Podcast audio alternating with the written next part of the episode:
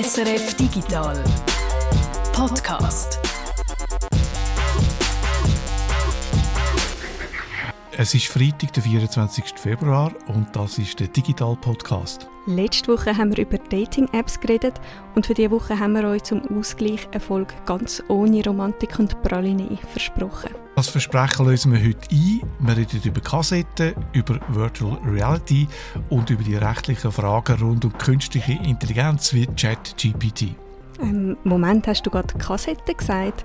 Das ist ja da durch den Digital Podcast, also unsere Hörerinnen und Hörer haben extra eingeschaltet, um etwas über moderne digitale Technologien zu hören. Mit Kassetten sind nicht Kasperli-Kassetten aus der Kindheit gemeint, sondern digitale Tapes, ein altes Speichermedium, wo jetzt am Durchstarten ist.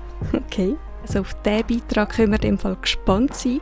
Dann starten wir doch gerade. Ich bin Tanja Eder. Und ich, der Peter Buchmann. Bevor wir zu den Kassetten kommen, zuerst mal zu den Brüllen. Sony hat die Woche eine neue VR-Brille rausgegeben, PlayStation VR 2. Der Guido hat die VR-Brille für uns ausprobiert und ist jetzt bei uns mit seinem Testbericht.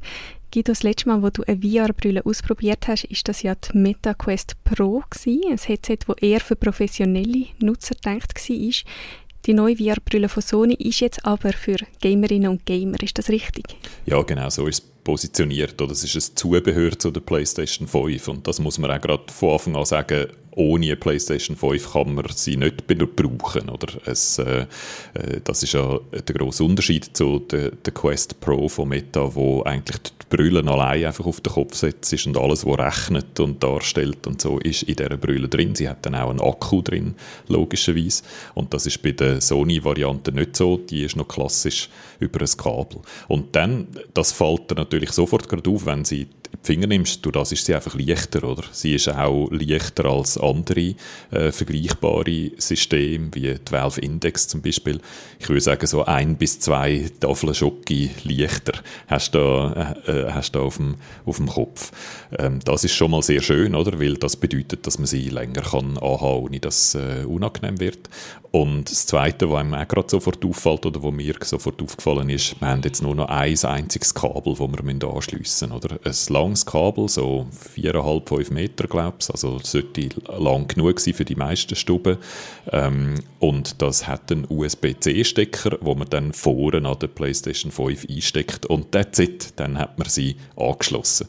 Und das äh, kommt jetzt vielleicht äh, Leute, die nicht schon VR-Geräte äh, konfiguriert haben, nicht so bemerkenswert vor. Aber gerade wenn man äh, PlayStation VR, also die Vorgängergeneration, hat, dort hast du ein Breakout-Büchsli und etwa drei oder vier Kabel, die du an unterschiedlichen Orten hast müssen einstecken und es ist ein grauenhaft hässlicher Kabelsalat gewesen, wo du dann auch drüber gestolpert bist immer wieder und das ist jetzt da nicht mehr so, da steckst du wirklich einfach ein Kabel elegant ein und dann läuft sie. Und über das Kabel bist du nicht drüber gestolpert?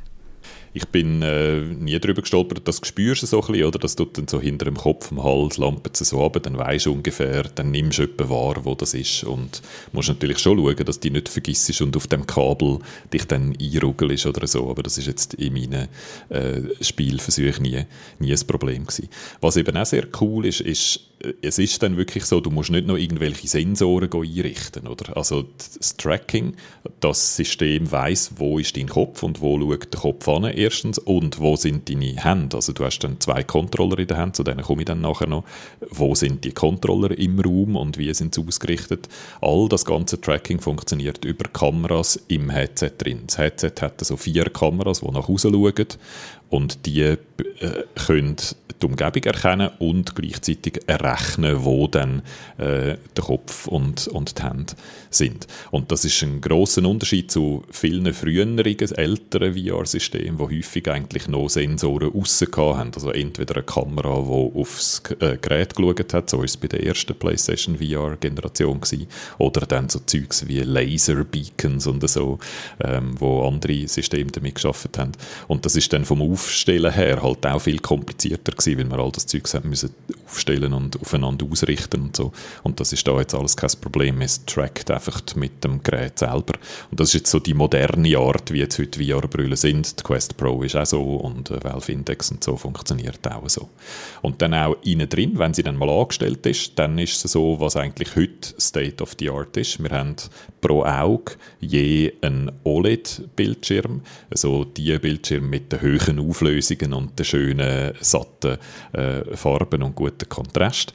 Die Auflösung insgesamt ist 4000 auf äh, 2040 Pixel, also das ist 4K Auflösung. Sozusagen ein halbes 4K für, für, jedes, für jedes Auge. Und dann ähm, bei 90 bis 120 Frames pro Sekunde. Das ist sehr eine hohe Zahl. Ähm, die wenigsten Games sonst laufen äh, auf den Konsolen laufen auf so hohen Frameraten und das ist für VR aber wichtig, weil die kleinste Kopfbewegung muss sofort in eine Änderung vom Bild übersetzt werden mit einer Verzögerung, die so klein wie möglich sein muss, weil nur wenn das so präzise wie möglich und so kurz wie möglich ist, dann wird es einem eben weniger oder gar nicht schlecht. Also das ist wegen dem Schlechtwerden ist das ganz wichtig, dass die Bildraten sehr, sehr hoch sind und das kann die PlayStation VR 2. Und dann noch ähm, eine weitere so eine Tech-Spec, so eine technische Spezifikation. Das Blickfeld ist 110 Grad. Das heißt, ähm, das ist höher als beim Vorgänger war. Es ist nicht ganz so hoch wie zum Beispiel bei einer Valve Index, wo so ein, auch so ein äh, Top-of-the-Line-Modell äh, von einer VR-Brille ist. Dort hat man, glaube ich, 135 Grad Sichtfeld. Und was das im Wesentlichen heisst, ist, kommst du dir vor, wie wenn du so äh, durch ein Guckloch schaust und dann in alle Richtungen kannst schauen, oder hast du so in den Augenwinkel trotzdem noch einen Haufen virtuelle Welt um dich herum und du kommst dir mehr vor, wie wenn du eben nicht Brille oder hast oder durch ein Guckloch schaust, sondern dass die Welt wirklich um dich herum ist. Also grundsätzlich, je grösser die Zahl, desto besser. Und 110 ist so ein guter, Kom äh, guter Kompromiss, würde ich sagen. Die ist gross genug, dass du nicht so das Gucklochgefühl hast und die ist aber auch nicht so riesig, dass dann der Rechenaufwand äh, steigt. Und dann, was auch noch ganz wichtig ist, was sie auch hat im Vergleich zu anderen Geräten, die das zum Teil nicht haben und auch die frühere Generation, die das nicht gehabt hat, du hast so ein, ein, ein Rädchen zum Rugeln oben dran, wo die, die beiden Bildschirme so verschiebt, dass es genau auf die Linse von deinen Augen stimmt. Wie ein also Feldstecher. Ja, genau. Also wenn jemand Augen hat, die ein bisschen weiter auseinander sind oder ein bisschen näher beieinander sind, dann muss die VR-Brille auf das eingestellt werden, dass man es wirklich schön scharf und, und angenehm sieht. Und bei älteren VR-Brillen hast du es zum Teil nicht können einstellen und dann ist es einfach für die allermeisten Leute unangenehm. Und da kannst du es wirklich so einstellen, dass es dann genau stimmt für dich und du hast auch eine Software, die dir hilft dabei, das richtig, richtig einzustellen. Also das ist die sogenannte Linsentrennung, die ist, die ist ganz wichtig. Also für den Komfort und für die Bildqualität. Und dann noch ein letztes äh, Sätzchen, gerade jetzt zu der Bildqualität HDR. Also die Bildschirme, die einem da anzeigen, die haben äh, eben einen hohen Dynamikumfang, das heißt sehr viele verschiedene Farben und äh, helle, äh, helle Sachen und dunkle, dunkle Sachen. Also das, was man so von den grossen ähm, Fernseh- und dem Heimkino her, her gewöhnt ist, das kann, kann die Brille nehmen. Das bedeutet einfach auch, dass die Bildqualität wirklich sehr cool ist. Du hast ja Brille. Äh, wie ist es für dich zum, als Brillenträger? Das ist so ein klassisches Problem von VR-Brillen, oder? Und ihr, ihr seht es jetzt nicht im Podcast, aber ich habe dann zu dem Mann auch noch eine Brille, die recht gross ist, oder? Und breit vor allem. Und äh, bei einer Quest Pro zum Beispiel kommt die ganz knapp nur gerade in die Brille rein. Das ist so, du musst als Brillenträger musst du eigentlich die deine Brille trotzdem anhaben. Du kannst sie nicht abziehen, sonst siehst du es auch unscharf. Äh, kommt ein bisschen darauf an, ob man kurz oder weitsichtig ist, was auch immer. Aber in der Regel behaltet man seine äh, Korrekturbrillen an und leitet dann die VR-Brille drüber an. Und es gibt bei den VR-Brillen eigentlich wie so zwei Prinzipien. Die eine, die haben mehr so Ski-Brille, Taucherbrillen-Systematik, oder? Die tun eigentlich vorne drauf drücken und dann vom, vom Hinterkopf her anziehen, anzurren, so wie das eine Skibrille macht. Und das ist für Brillenträger häufig sehr unangenehm, oder? Weil es dann häufig irgendwo einen Druckpunkt gibt, entweder auf der Nase oder es tut dir deine Brille leicht verziehen oder so und es ist einfach unangenehm.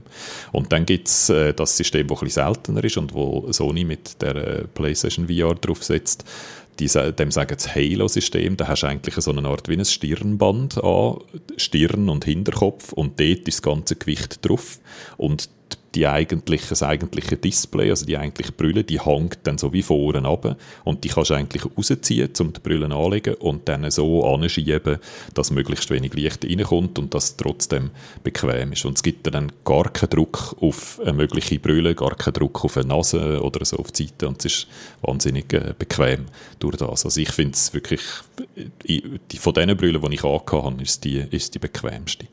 Ähm, was ich auch noch angenehm finde, ist, dass es äh, Haptik hat. Also es hat so ein bisschen Vibrationsmotörli in dem Stirnband, in dem Halo-Ding drin. Das heißt, wenn jetzt äh, in einem Spiel fliegt etwas über mich drüber, ein Riesenmonster, und dann tut es so ein bisschen vibrieren auf der einen Seite äh, von meinem Stirnband und gibt mir einfach auch noch so ein bisschen das Gefühl, dass in, de, in dieser Welt auch etwas Gespüriges passiert und nicht nur, nicht nur visuelle äh, Sachen.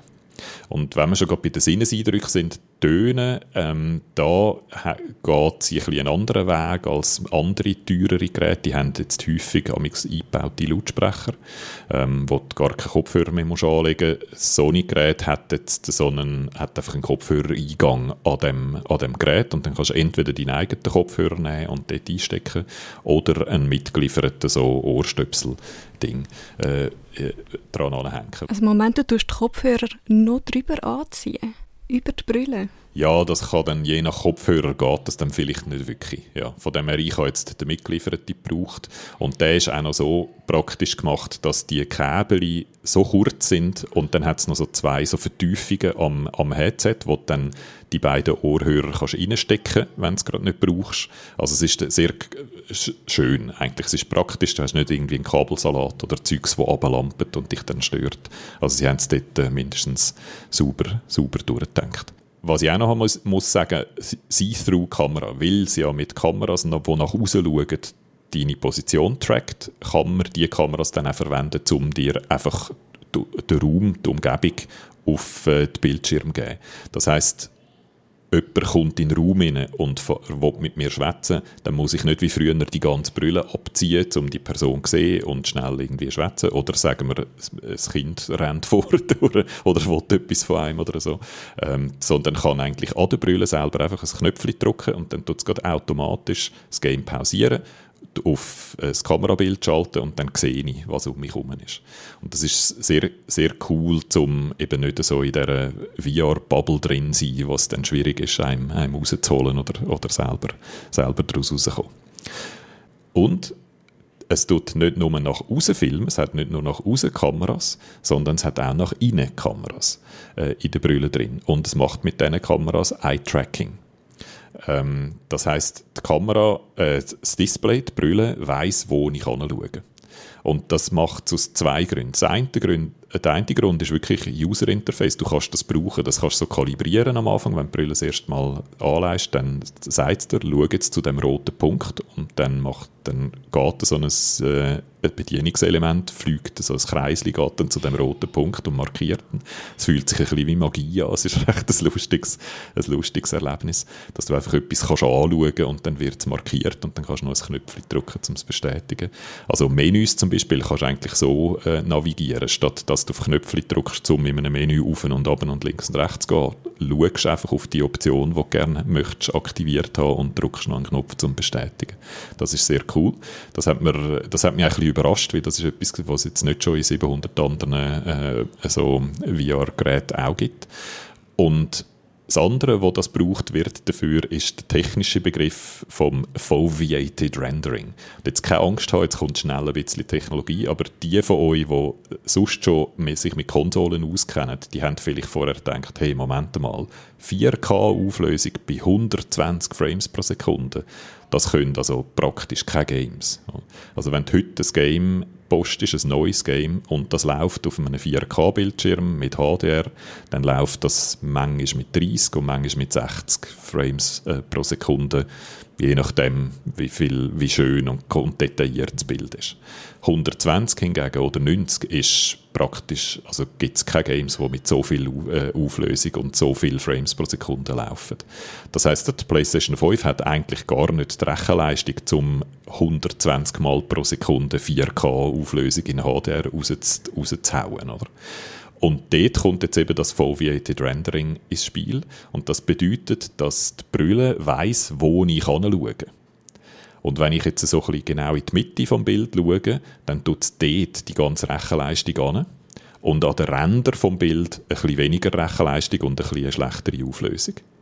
Und wenn ich so ein bisschen nach unten links schiele, dann tut es dort die ganze Rechenleistung an und macht dort die ganzen Details und tut rundum dann wieder so ein bisschen äh, das unschärfer und mit einer schlechteren Auflösung darstellen. Das heißt, es es macht einen Trick, oder? Es, dank dem Eye-Tracking weiss die Brille, wo ich anschaue und tut dort eigentlich die meisten Details und die schönste Bildqualität anrendern und rundum kann sie sie so ein bisschen nachlässiger äh, nehmen und muss dort nicht so viel rendern. Durch das bringt die Brille dann insgesamt eben trotzdem die hohe Auflösung bei diesen sehr hohen ähm, Frameraten an einerseits kann man die Brille mit den Augen quasi bedienen oder man kann die Software mit den Augen bedienen. Gibt es sonst noch Möglichkeiten?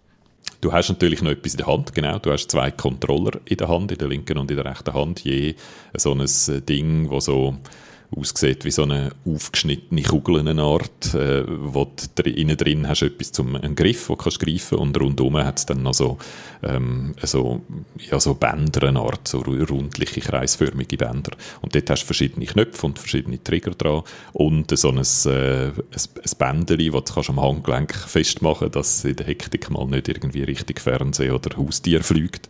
Ähm, was du diesen Controller hast, sind natürlich so die verschiedenen Knöpfe, die Knöpfe, die man sich eigentlich auch von einem klassischen äh, PlayStation-Controller äh, gewöhnt ist und äh, auch wieder Haptik, also Zeugs, wo ein vibriert oder äh, so Triggerknöpfe, die unterschiedlich stark äh, einen unterschiedlich starken Druckpunkt haben, je nachdem, was man gerade am machen ist. Also die sind eigentlich sehr unspektakulär, die sind so, wie jetzt die bei anderen VR-Systemen im Moment auch sind. Dort hat sich scheint so eine Art wie ein äh, wie, ein Default, äh, wie eine Default-Form herauskristallisiert, wo, wo sich einfach gut eignet. Sowohl zum Tracken als auch zum, zum Bedienen.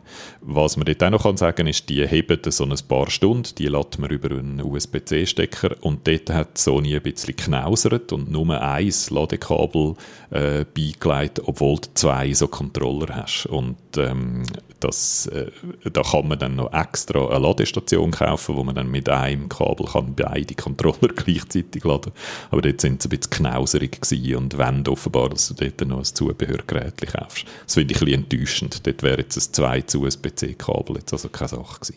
Du bist eigentlich immer skeptisch gewesen, ob die Brille tatsächlich Objekte rundherum erkennen äh, Du hast immer das Gefühl gehabt, das ist so ein bisschen eine Schwäche von der Augmented Reality. Wie, wie gut kann die Brille das? Das ist etwas, wo nie, das muss sie eigentlich ja nur, nur ganz am Rand, oder? Sie muss nicht können ein, ein Objekt erkennen und das dann sauber darstellen für mich innerhalb von der Brille, weil sie tut ja immer nur rein virtuelle Welten darstellen. Was sie aber muss können, ist die Umgebung erkennen, wo ich sicher mich bewegen kann, oder? Und für das gibt es so am Anfang, wenn man die Brille äh, anschaltet oder das erste Mal einsteckt, aber auch sonst jedes Mal, wenn man sie anschaltet, hat man die Möglichkeit, die, ähm, den Bereich, wo man drin spielen und sich bewegen kann, den ähm, abzustecken sozusagen. Und für das erkennt dann die Brille rundum ähm, das Sofa und der Fernseher und das Tischli, das dort noch im Weg steht und, und so. Und das macht sie sehr sauber, erstaunlich gut.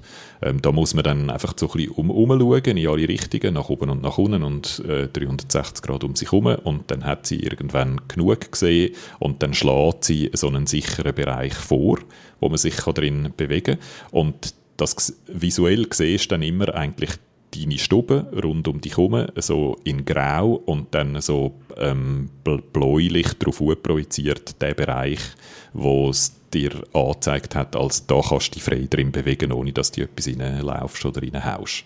Und dann kannst du den noch editieren. Das geht auch sehr einfach. Da tust du eigentlich einfach so mit einem von diesen Controller dann auf die Ränder zeigen und wenn du außen am Rand zeigst und reinziehst, dann wird der Rand ein bisschen kleiner, der Bereich, und wenn du innen am Rand nach außen drückst, dann kannst du ihn so ein bisschen vergrößern. Das ist alles wahnsinnig intuitiv und geht, geht auch schnell.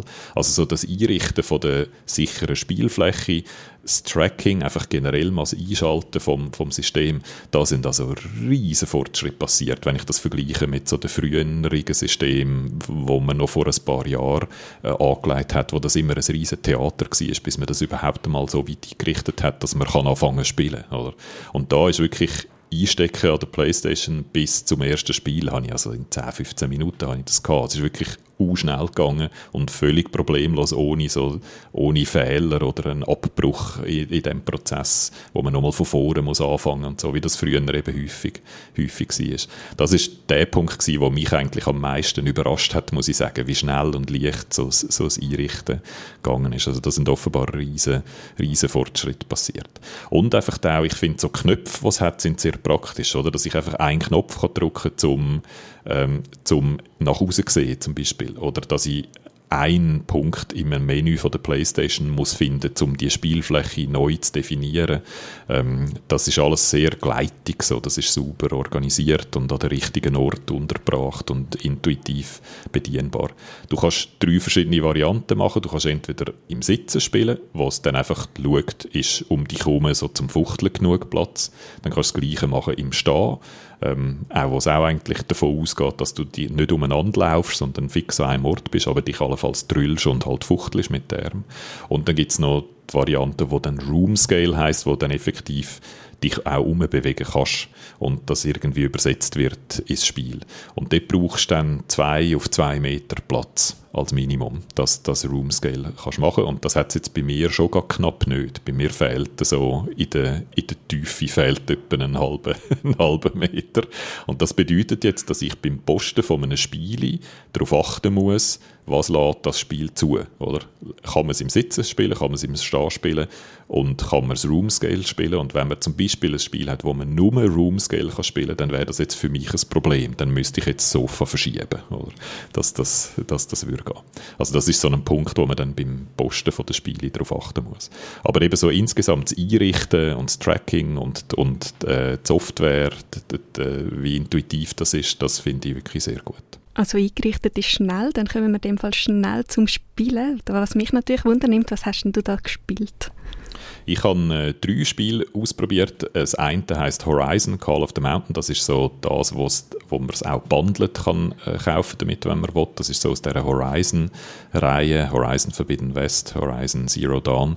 Äh, also die Welt und einfach die, die Figuren, das sind so mechanische Dinosaurier. Und äh, das ist ein Game, ich habe so, ja, vielleicht äh, ein, zwei Stunden oder so habe ich, habe ich gespielt. Also ich bin da noch nicht wahnsinnig tief drin und es hat mich jetzt nicht wahnsinnig umgehauen, muss ich sagen. Es ist am Anfang sehr passiv. Am Anfang sitzt du in einem Boot und fahrst einfach durch die Dinosaurierwelt und das ist ganz klar ausgerichtet auf Leute, auf Leute die das erste Mal eine VR-Brille haben. Und so Leute machen dann wahrscheinlich «Wow!» Weil es ist dann ein sehr schöner grüner Dschungel und es hat dann sehr beeindruckende mechanische äh, Dinosaurier, die umeinander laufen und die laufen dann so über den Kopf und dann spürt man es vibrieren und es tönt und es sieht super aus und so. Also es ist so audiovisuell sehr beeindruckend, aber du sitzt dann einfach dort und schaust das an, oder? Du machst nichts, du fahrst in einem Boot. Und nachher fängst du dann so das Übliche an machen, wo man auch aus x anderen VR-Games kennt. Einerseits klettern, indem man so greift, mit beiden Händen und dann musst du eigentlich so eine Bewegung machen, wo du mit dem Controller nach oben greifst, dann einen Knopf drückst, das bedeutet festheben und dann nach unten ziehen, oder? Und dann das Gleiche mit der anderen Hand. Dann kletterst du einfach so Berge drauf für meinen Geschmack viel zu viel. Es ist nur so halb interessant. Und du siehst dann vor dir, es ist auch visuell nicht interessant, weil du vor dir dann einfach die Felswand siehst, die dich daran festhebst. Äh, und, und dann hast du, äh, zwischen dem Klettern hast du dann noch einen Pfeilbogen und dann kannst du ab und zu mal einen, einen, einen, einen Bogen schiessen. Und auch das habe ich schon x anderen VR-Games so gespielt. Das habe ich auch so ein bisschen unoriginell gefunden. Also das sieht visuell beeindruckend aus und wenn man das erste Mal in einem VR-System ist, dann glaube ich, ist es ein interessantes Spiel. Oder? Aber wenn man schon ein paar von denen gespielt hat, dann reißt einem das nicht vom Hocker. Ähm, das zweite, was ich gespielt habe, ist so das pure Gegenteil von Action. Das heißt Kajak äh, VR Mirage. Da sitzt du einfach in einem Kajak und gehst paddeln. Und dann hast du verschiedene Schauplätze, die du auswählen kannst. Etwas in den Tropen und etwas in der, in der Arktis oder Antarktis. Ich bin gerade unsicher. Es hat Pinguine. Wo sind die? Die sind in der Antarktis. Also Antarktis ist kann man den Pinguin zu, zu den Pinguinen paddeln und dann ein bisschen zuschauen beim Umgumpen. Ein Wal schwimmt dann vielleicht mal unter einem vorbei. Sieht super aus, aber ist halt ist mehr so etwas zum Entspannen oder? und nicht irgendwie etwas wahnsinnig Aufregendes. Und dann das, mit dem habe ich am meisten Zeit verbracht. Dann habe ich noch die VR-Version von Gran Turismo 7 gespielt. Die ist rechtzeitig auf der Release von der Brille ist das einfach freigeschaltet worden. Wenn man Gran Turismo schon hat, dann ist das einfach ein Update, äh, wo man dann auch in VR kann spielen Und dann sitze ich natürlich in meinem Rennsitz mit meinem Lenkrad und lege die VR-Brille an und dann ist es halt wirklich wie wenn du in dem Auto sitzt. Dann siehst du um dich herum das Cockpit von dem Auto und äh, fahrst dann.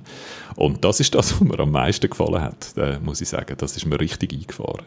Weil dort halt eigentlich aus zwei Gründen. Das eine ist, weil äh, so das Gefühl für Geschwindigkeit und, und oh, links von mir ist ein Auto und ich sehe es ganz nah bei mir und wir sind so am, am das Spiel am Spielen, wer als Letzter bremst und wie wir in die Kurven reinfahren. So. Das ist einfach aufregender, als wenn das genau Gleiche auf dem Bildschirm vor dir passiert. Und als zweites würde ich sagen, ich bin schneller gefahren. Ich habe also easy so eine Sekunde oder mehr rausgeholt zum Teil pro, pro Runde, weil ich glaube es einfach ähm, besser äh, angesteuert habe, die Kurve. Ich habe irgendwie wie besser gespürt, wo ich muss auf den Scheitelpunkt der Kurve zufahren, wenn ich muss bremsen und der Grund für das, glaube ich, ist, weil es halt direkt vor mir ist. Und weil ich dort sitze, wo auch das Auto dann sich dreht. Und weil ich nicht nach vorne schaue, wo etwa zwei Meter weit entfernt der Bildschirm ist und ich noch so im Hirn so eine geometrische Übersetzungsleistung muss machen muss, wann muss ich steuern, dass es jetzt zwei Meter weiter vorne zum richtigen Moment äh, einlenkt. Also ich glaube, ich habe einfach viele so die, die Scheitelpunkte von diesen Kurven viel direkter verwünscht, als ich die sonst verwünsche. und habe es von dem her super lässig gefunden. Und es ist dann, als ich dann die Brille abgezogen habe und wieder auf dem Bildschirm geschaut habe, habe ich so ein paar Runden Rennen gebraucht, bis ich wieder umgestellt habe und bis ich nicht die ganze Zeit viel zu spät bremst habe und äh, in die Wände gefahren bin und so. Also in VR Jahr Autorennen fahren ist super aufregend gewesen. Das hat mir richtig gut gefallen.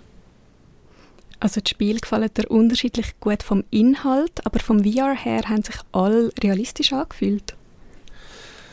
Ähm, ich glaube, eines der grossen und immer noch ungelösten Probleme ist, wie bewegen wir uns in dieser virtuellen Welt. Oder? Und ich, ähm, zwei von denen, die ich jetzt äh, beschrieben habe, oder Gran Turismo als Rennspiel und äh, beim Kajak, beim, beim Paddeln, dort äh, bewege ich mich ja. Also ich paddle mit dem Controller und dann geht mein äh, Kajak vorwärts. In Wahrheit sitze ich aber auf dem Sofa. Und das gibt dann sofort den Widerspruch, oder? Dass einerseits mein Körper weiß, ich bewege mich nicht und andererseits bewegt sich das Bild um mich herum. Und dort habe ich jetzt ein paar Mal, ähm, hat sich dann für mich so ein bisschen schwummrig im Bauch äh, angefühlt. Das klassische VR-Problem, das wir seit immer schon haben. Bei Gran Turismo ist es auf der Geraden ist es kein Problem gewesen und bei so 90 Grad äh, Kurven auch nicht, aber in so schnellen S-Kombinationen zum Beispiel habe ich es dann zum Teil auch gespürt, dass mir ein bisschen schlecht geworden ist. Und dann habe ich mich eine, Gerade, eine längere Gerade wieder gebraucht, um mich wieder davon, davon erholen. Also es scheint für mich persönlich jetzt ist vorwärts hinten äh, bewegen mit höherer Geschwindigkeit kein Problem, aber links-rechts bewegen, die, die sind wir dann schnell, die sind wir dann schnell eingefahren. Und dann gibt es halt so die klassischen Lösungen für das, dass man in, in, Games, wo man in einem klassischen Game dann vielleicht spazieren würde, tut man in einem VR-Game dann eher so ähm, auf einen Knopf zeigen, also auf einen Ort zeigen, auf einen Knopf drücken und dann wird man dort teleportiert, oder? Also so, das ist etwas, wie jetzt in der Regelbewegung gelöst wird. Das ist auch jetzt mit dem neuen System nicht anders. Also ich habe so ein bisschen das Gefühl gehabt, ähm, die Games haben jetzt nicht schon haben jetzt nicht noch neues Zeugs erfunden oder in der VR, sondern es ist einfach die neue Brille, wo, das, wo die Games ihrer klassischen Mechanik eigentlich sehr, sehr schön darstellt. Was es als letztes vielleicht zu den, zu den Games noch zu sagen gibt, die PlayStation VR 2 ist nicht rückwärtskompatibel mit den Games, die auf der PlayStation VR gelaufen sind, auf der Vorgängergeneration. Und das bedeutet, dass ähm, so die Bibliothek von Games, die man jetzt zur Verfügung hat im Moment, finde ich ein bisschen bisschen enttäuschende Bibliothek. Es hat fast keine Games, die exklusiv oder neu sind, oder? Ähm, sondern es sind viele Games, was zum Beispiel auch auf anderen VR-Systemen, auf dem PC oder so gibt, oder wo ältere äh, Games sind, oder so PlayStation VR-Titel, wo dann die Entwickler angegangen sind und die neu gemacht haben für PlayStation VR 2.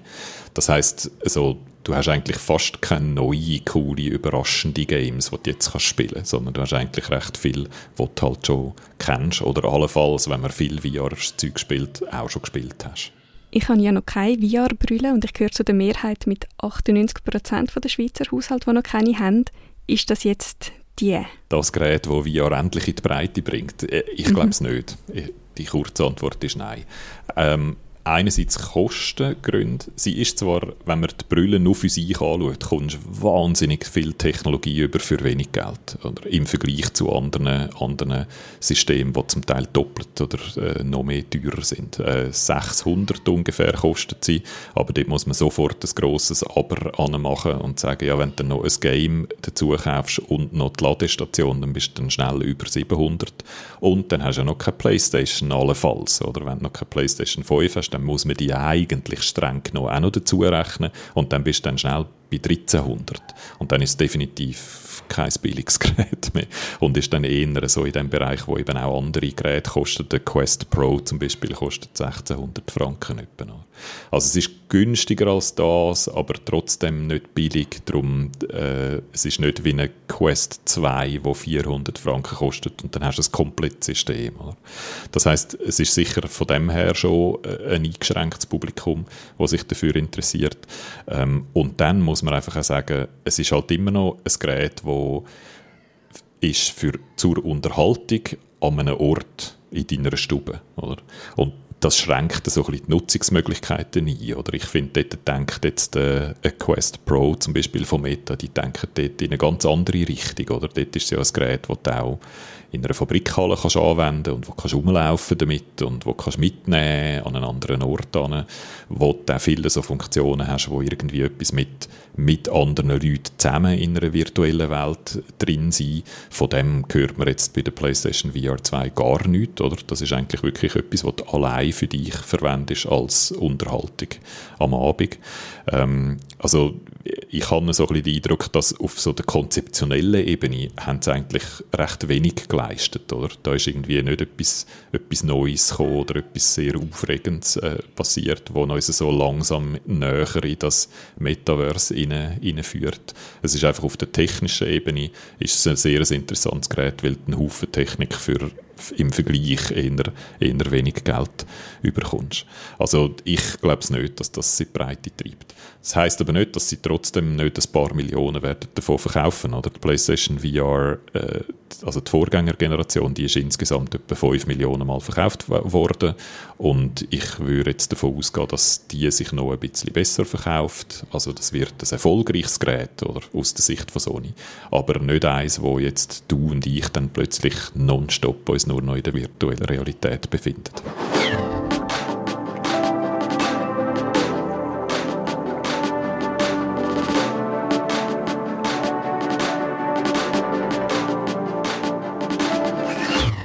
Noch nie haben wir so viel fotografiert wie heute. Noch nie haben wir so viele Videos aufgenommen wie heute. Praktisch alles ausschließlich digital natürlich und viel Video und Bilder landen am Schluss irgendwo in der Cloud, bei Instagram, Google oder Facebook zum Beispiel. Viele von diesen Bildern und Videos sind für kurze Zeit aktuell, dann schaut sie aber während Jahren niemand mehr an. Man ist unterwegs an einem schönen Ort in der Ferien, macht vielleicht ein Selfie-Foto oder ein Selfie-Video, fotografiert noch zum Mittag und ladet die Files dann in eine Chatgruppe auf und dann schaut, äh, schauen das Kollegen, Kolleginnen an. Nach ein paar Tagen allerdings interessiert das niemand mehr und trotzdem muss in dem Fall Meta die Daten von dem Bild und dem Video speichern während Jahren. Ein Riesenaufwand, vor allem natürlich bei Videodaten. Bei YouTube allein werden 500 Stunden Videomaterial aufgeladen pro Minute.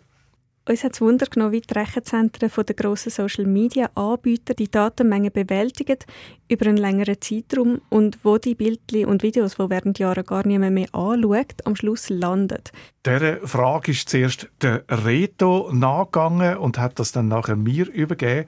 Bei uns ist der Reto Du bist gescheitert mit einer Antwort, oder? Ja, wirklich. Das war äh, ist recht mühsam. Gewesen. Ich habe verschiedene Rechenzentrenbetreiber in der Schweiz äh, angefragt, also so äh, grosse. Und äh, bei den meisten hat äh, gar niemand reagiert. Also, es ist nichts gekommen.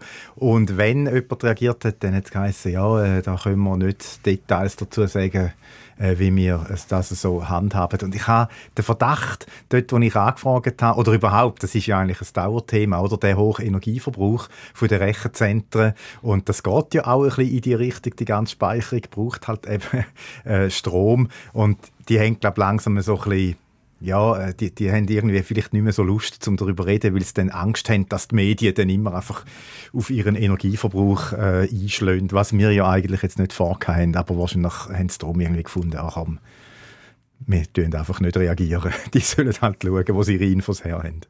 Ich habe noch bei YouTube angefragt oder bei Google. Da wird ja ein Haufen Software für YouTube in Zürich entwickelt. Und das Einzige, was man mir gesagt hat, sind eben die 500 Stunden Video, die pro Minute aufgeladen werden. Sonst hat niemand können oder wollen etwas sagen.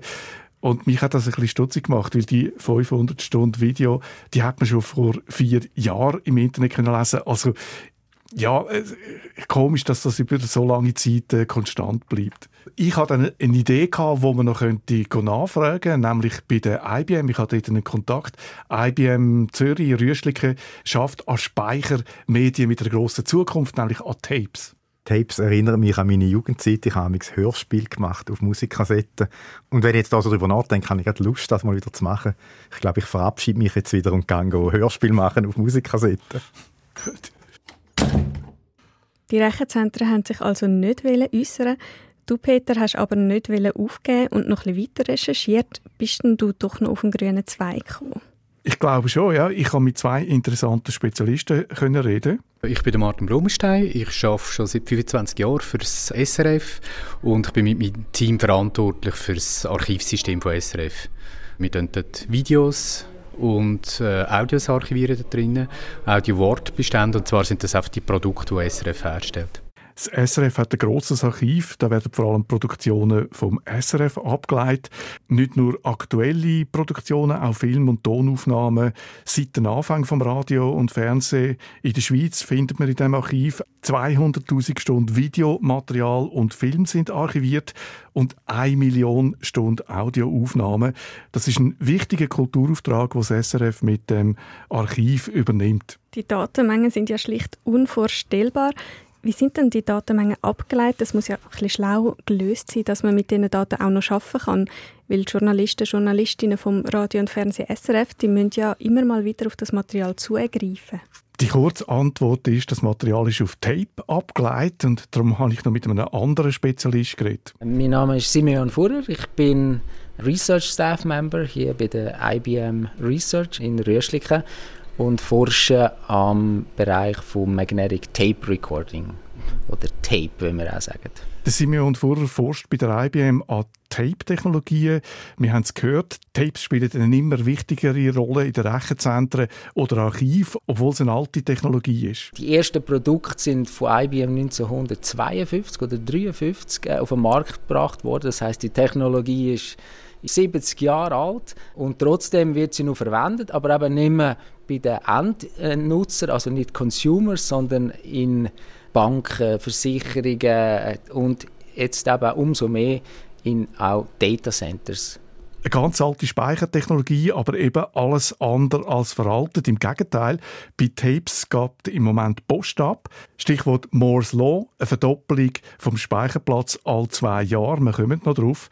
Seit Ende 90er Jahren gibt es einen Standard für Tapes, Linear Tape Open oder LTO heißt der Standard.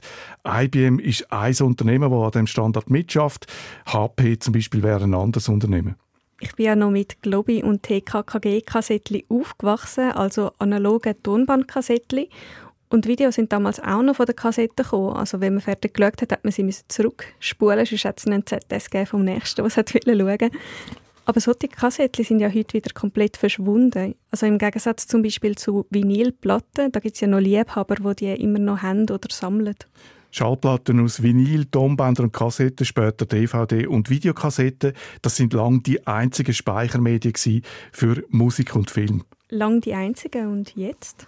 Heute braucht man in den Rechenzentren verschiedene Medien. Die schnellsten Medien sind die teuersten und darum baut man eine Hierarchie auf. Wenn zum Beispiel Cloud-Providers oder auch Social-Media-Firmen eine grosse Anzahl Daten abspeichern, verwenden die eine sogenannte Speicherhierarchie. Das heißt, man haltet Daten, auf die sehr oft zugegriffen werden, entweder im Hauptspeicher der Server oder zum Beispiel auf SSD-Festplatten oder auf Flash.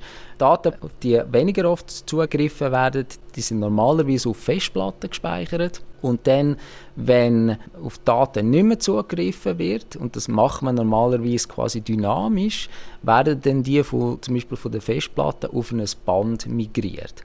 Und wenn man dann ab und zu trotzdem auf die zugreifen und die nicht mehr auf Festplatten vorhanden sind, heißt das, dann wird äh, die, äh, das Tape Library aktiviert und dann wird äh, ein Roboter holt die entsprechend äh, Tape Cartridge aus dem Stellen schiebt sie in ein Laufwerk hinein und die Daten werden äh, zurückgelesen. Beim SRF speichert man auch die Videodaten, die man wieder braucht in der Tape Library. Zu Tapes gibt es da bei uns einfach keine Alternative, weil vor allem die Videofiles einfach so groß sind. Nicht alle Video- oder Audioaufnahmen werden in der gleichen Auflösung gespeichert, sagt Martin Blumenstein. Beim Video sind es 30 GB pro Stunde, das ist Broadcast-Qualität. Beim Audio ist, wenn es ein High-Res ist, ist es 1 GB und wenn es ein Mid-Res ist, das ist ein, eigentlich das verbreiteste Format, das wir jetzt verwenden, äh, dann ist es etwa ein Zettel noch davon, also massiv weniger. High-Res und Low-Res, das steht ja für High Resolution und Low Resolution. Ja, man unterscheidet zwischen Low-Res für tiefe Auflösung, Mid-Res oder Medium Resolution für eine mittelgute Auflösung und High-Res hochauflösend für eben eine gute Auflösung. 30 GB für eine Stunde Video, das ist schon sehr viel, schon sehr gute Qualität. Das ist ein x-faches von einer DVD und es ist ein x-fach von der Videoauflösung, wo wahrscheinlich die Social-Media-Anbieter schaffen. Wie sie genau schaffen, das verraten sie eben nicht. Die meisten Cloud-Anbieter äh, publizieren nicht, wie quasi sie ihre, ihre Daten organisieren, wie sie sie abspeichern oder wie die ganze Speicherhierarchie aufgebaut ist. Social-Media-Anbieter verraten also nicht, wie sie mit Videos arbeiten, aber wir wissen, wie unsere Kollegen und Kolleginnen vom SRF mit Videos arbeiten. Beim SRF werden natürlich alle Sendungen aufgehoben, archiviert. Das passiert vollautomatisch. Da legt niemand die Hand an und geht die Files suchen und transferiert die irgendwie über, sondern das ist ein, ein automatisierter Prozess. Da ist einerseits mal ein Planungssystem, wo wir wissen, wenn was ausgestrahlt wird, auch von der Zeit, also da, wo dann auch angegeben ist, eine Tagesschau von um halb acht Jahr. Die Informationen werden eigentlich dann als Produktionssystem weitergeben, wo dann weiss, okay, ich zeichne jetzt genau die Sendung auf, das File muss ich dann weitersenden und dann kommt so richtig Archiv und dann sind noch irgendwie ein Websystem ist in, ähm, involviert, wo ähm, Metadaten drauf sind, wo zum Inhalt etwas sagen, äh, plus noch ein anderes Planungssystem, wo noch weitere Metadaten hat und auch dort werden die wieder reingeholt und dann eben im Archivsystem importiert. Metadaten, du hast es vorher schon angetönt, sind ein ganz äh, wichtiger Aspekt. Ohne die findet man im grössten und sichersten Tape-Archiv nichts mehr. Man kann ja nicht 200'000 Stunden Video durchschauen oder eine Million Audiostunden äh, anhören und dort nach irgendetwas suchen. Ohne Metadaten ist das Archiv so gut wie wertlos. Die Metadaten werden separat gespeichert. Ins Archiv kommen sicher die ausgestrahlten Sendungen, zum Teil in verschiedenen Varianten. Im Videobereich haben wir so pro Jahr zwischen 10 bis 15.000 Stunden Material, das wir importieren. Das ist eine Riesenmenge. Das äh, sind natürlich auch Versionen. Die Programmversion, die ausgeschaltet ist, die der Zuschauer, Zuschauerin gesehen am Fernsehen, ähm, ähm, das archivieren wir und dann zum Teil eben so ähm, Clean-Feed-Versionen drauf und das gibt dann natürlich dann äh, wie doppelte Menge 10.000 bis 15.000 Stunden Material in verschiedenen Varianten. Es gibt natürlich ein Riesenarchiv. Nicht nur fertige Sendungen kommen ins Archiv, auch ausgewähltes Rohmaterial wird archiviert. Zum Beispiel die Vereidigung von einem Bundesrat oder Bundesrätin oder ein Interview zu einem brisanten Thema. Ein Videofile wandert dann durch die Hierarchie, die Speicherhierarchie von der Festplatte ins Archiv. Unterwegs werden noch Versionen in tieferer Auflösung generiert von den Videofiles. Man muss sich vorstellen, es kommt ja das High-Res-Video rein, äh, das sehr gross ist. Und das hat einen bestimmten Platz auf dem Diskspeicher. Und wenn der voll ist, wird einfach das Älteste dort drauf verdrängt und ist dann nur noch auf dem Tape vorhanden. Gleichzeitig, wenn das High-Res ins Archivsystem hineinkommt, wird ein sogenanntes Low-Res, aber das Vorschauformat erstellt. Das muss natürlich permanent auf dem Disksystem draufbleiben, weil der User hat dann so eine Weboberfläche, wo er im Archivsystem suchen kann und dann kann er eben das Video anschauen und das wird er natürlich dann sofort anschauen. Da wird er ja dann nicht irgendwie drei Minuten warten, bis er es schauen kann. Und darum muss das natürlich dem Disksystem vorgehalten werden. Das darf nicht verdrängt werden. Es gibt also immer eine Version von einem Videofile auf der Festplatte, entweder in Broadcast-Qualität, da kann man damit arbeiten, oder in einer tieferen Auflösung. Das sind Kopien von all diesen Videos, die schon im Tape-Archiv liegen. Und die tiefere Auflösung kann man dann mal anschauen und äh, eine Auswahl treffen. Faro heisst das Archivsystem. Wir arbeiten auch manchmal damit. Es ist ein organisiert wie ein Online-Shop. Also man sucht mit Stichwörtern nach bestimmten Inhalten, zum Beispiel nach Berichten oder Interviews. Und wenn man die richtige Sequenz gefunden hat, dann legt man die in den Einkaufswagen und schickt die Bestellung ab. Wenn zum Beispiel eine Journalistin im Archiv nach einer Aufnahme sucht, die vor fünf Jahren gemacht worden ist, nach einem Interview, nach einer Aufnahme vielleicht von einem Gebäude, dann kann sie die schon mal anschauen, drin stöbern und wenn sie die richtige Sequenz gefunden hat, dann gibt sie einen Auftrag und dann holt ein Tape-Roboter im Keller unten das entsprechende Band aus dem Archiv, aus der Tape-Library und kopiert es auf die Harddisk. Im Keller unten rast der Tape-Roboter zum richtigen Gestell, zum richtigen Fach, holt Kassetten raus und schiebt sie ins Gerät und dann spult das Gerät an die richtige Stelle und liest das Videofile raus, kopiert es auf die Festplatte. Das braucht natürlich seine Zeit, sagt Martin Blumstein. Drei bis fünf Minuten, ein bisschen ausgehend, wie viel gerade gleichzeitig bestellt wird. Das sind ja Laufwerke, wo ähm, die Tapes auslesen müssen. Und da haben wir nur eine bestimmte Anzahl in News und wenn dann gleichzeitig vielleicht 20 oder 30 Bestellungen kommen, dann gibt es natürlich einfach eine, eine, Kolonne, die dann abgearbeitet wird. Dann geht es halt vielleicht dann mal 8 oder 10 Minuten, bis das letzte Feld draußen ist. Aber wenn jetzt nicht sehr viel läuft, sind es etwa 3 bis 5 Minuten. Und für die Produktion muss man ehrlich gesagt sagen, lange das meistens. Äh, in den aller, allermeisten Fällen ist das eigentlich wird die Zeit gar nicht so wahrgenommen, weil der, der produziert, ist äh, in der Recherche bestellt etwas, geht dann auf den Schnittplatz und bis er so weit ist, dass er am Schneiden ist, ist das Material eigentlich vorhanden. Bei uns sind es Journalistinnen und Journalisten, die beim Arbeiten auf die alten Aufnahmen im Tape-Archiv zugreifen. Die merken nicht viel von dieser Verzögerung, sagt Martin Blumenstein. Anders ist es natürlich bei Social Media.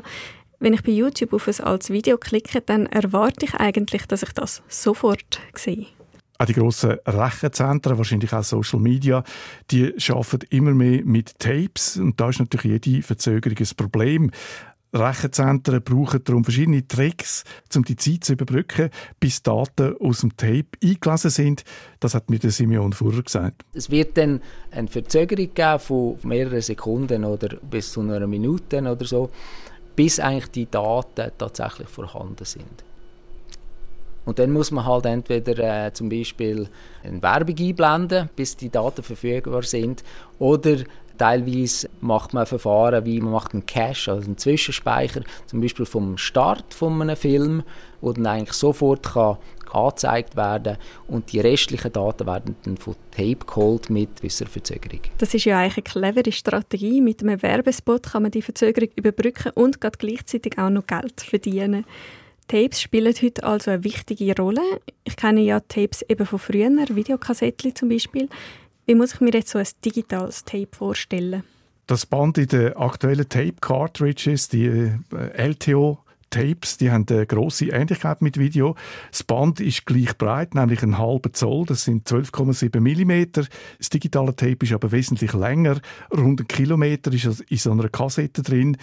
In einer VHS-Kassette, die drei Stunden lang läuft, ist das Band nur etwa ein Viertel so lang, also etwa 260 Meter. Und es gibt noch einen Unterschied. In einer Tape-Cartridge ist nur eine Spule drin. In einer Video- oder Musikkassette sind zwei Spulen drin. Und darum ist die digitale Version, die Cartridge, natürlich auch kleiner. Also rund halb so groß wie eine Videokassette, etwa so groß wie eine Handfläche. Das Tape hat eine Spule in der Cartridge. Rein. Oben hat so einen Klappen, einen Mechanismus. Ich öffne den mal, dann sieht man da in die Cartridge rein und man sieht das Ende vom Tape. Mhm. Es hat da so einen, einen Leader-Pin. Der Pin wird vom Tape Drive aus dem Band rausgezogen und wird im Tape Drive eingefädelt und zwar auf eine zusätzliche Spule. Das heißt, die zweite Spule ist im Laufwerk drin und das Tape Drive ladet dann den Kopf. Das können wir schon mal ausprobieren. Ja,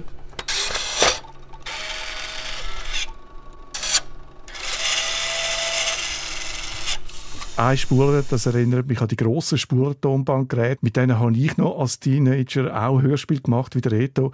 Oder Radiosendungen, Radiosendungen vielleicht in Anführungszeichen.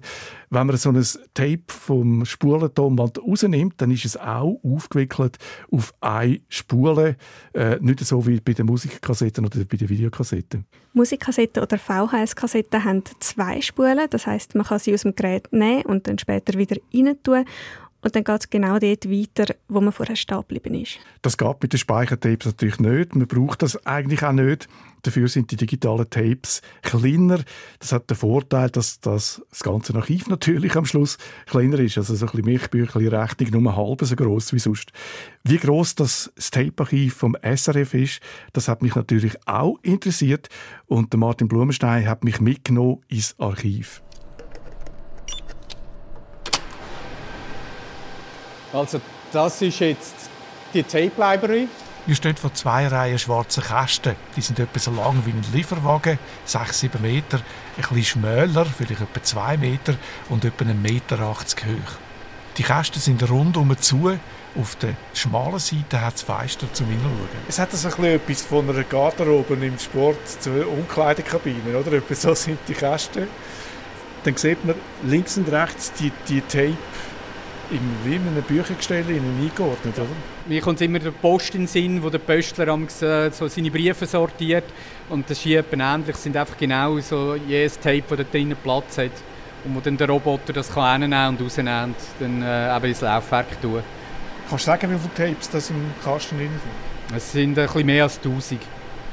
1000 Tapes an 10 Terabyte, das gibt 10.000 Terabytes oder 10 Petabyte. Das ist das erste Mal, dass ich in Petabyte muss denken muss. 10 Petabyte, ein unvorstellbarer Speicher. Nicht alle Tapes sind aber schon voll. Es hat auch viele leere Tapes drin, weil wir ja Tapes bereitstellen, wenn natürlich Neues reinkommt. Ein Teil davon sind auch Backup-Tapes, die müssen einfach bereitstehen.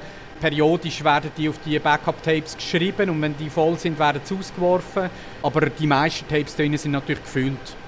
Durch die Scheibe sieht man die Schiene, wo die beiden Roboter drauf fahren. Wobei Roboter, das heißt einfach ein Wägeli, wo horizontal fährt, drauf oben vertikale Stangen, wo ein anderer Wagen auf und abfahren kann. Der Wagen, der die Tape aus dem Gestell holt. Der Mechanismus erinnert ein bisschen an einen von diesen grossen Lebensmittelautomaten, wo man kann Snack und größere Sachen rauslassen, Getränk und Fertigmenü. Der Tape-Roboter ist aber einfach viel zackiger unterwegs als der Lebensmittelroboter. Also hat er recht das Tempo drauf, wenn du umeinander fährt? Ja, ja, also es ist recht zügig, da dürfen nicht im Weg stehen. Kannst du sagen, wie lange es braucht, bis er das Tape vom Kasten, vom Lager im Laufwerk hat? Also rein das Holen und das Reintun geht recht schnell. Das sind vielleicht, würde ich jetzt schätzen, 10 Sekunden. Ähm, aber er muss dann noch dort innen an die Stelle hinspulen und obwohl er natürlich sehr schnell ist, also er muss dann irgendwie mit der Geschwindigkeit runterkommen, je näher er ist, um dann präzise können, dann geht es ein bisschen hin und her. Und das ist natürlich das, was Zeit braucht. In 10 Sekunden schon ist das Tape im Laufwerk. Das Laufwerk spult dann zuerst mit etwa 9 Meter pro Sekunde und bremst dann kurz vor der gesuchten Position ab und muss die noch genau suchen. Vor allem das Suchen braucht Zeit. Das Auslesen der Daten selber geht dann aber wieder schnell, doppelt so schnell wie bei einer Festplatte. Das Auslesen selber ist in einer sehr hohen Geschwindigkeit, aber das Positionieren, das Einspulen, das braucht recht viel Zeit. Also von diesen drei Minuten, drei bis fünf Minuten, die ich vorhin gesagt habe, ist eigentlich der Overhead das, was wirklich Zeit ausmacht und nicht irgendwie jetzt halt vielleicht sagen wir eine Stunde Pfeil ausspielen oder zwei Stunden Pfeil ausspielen. Das ist zeitlich nicht einmal ein großer Unterschied. Das wird keine große Differenz sein. Aber eben halt mal an die Position hinkommen. Das, äh, das macht es wirklich aus. 10 Terabyte haben auf einem Tape Platz. Auf der neuesten Generation sind es rund doppelt so viel.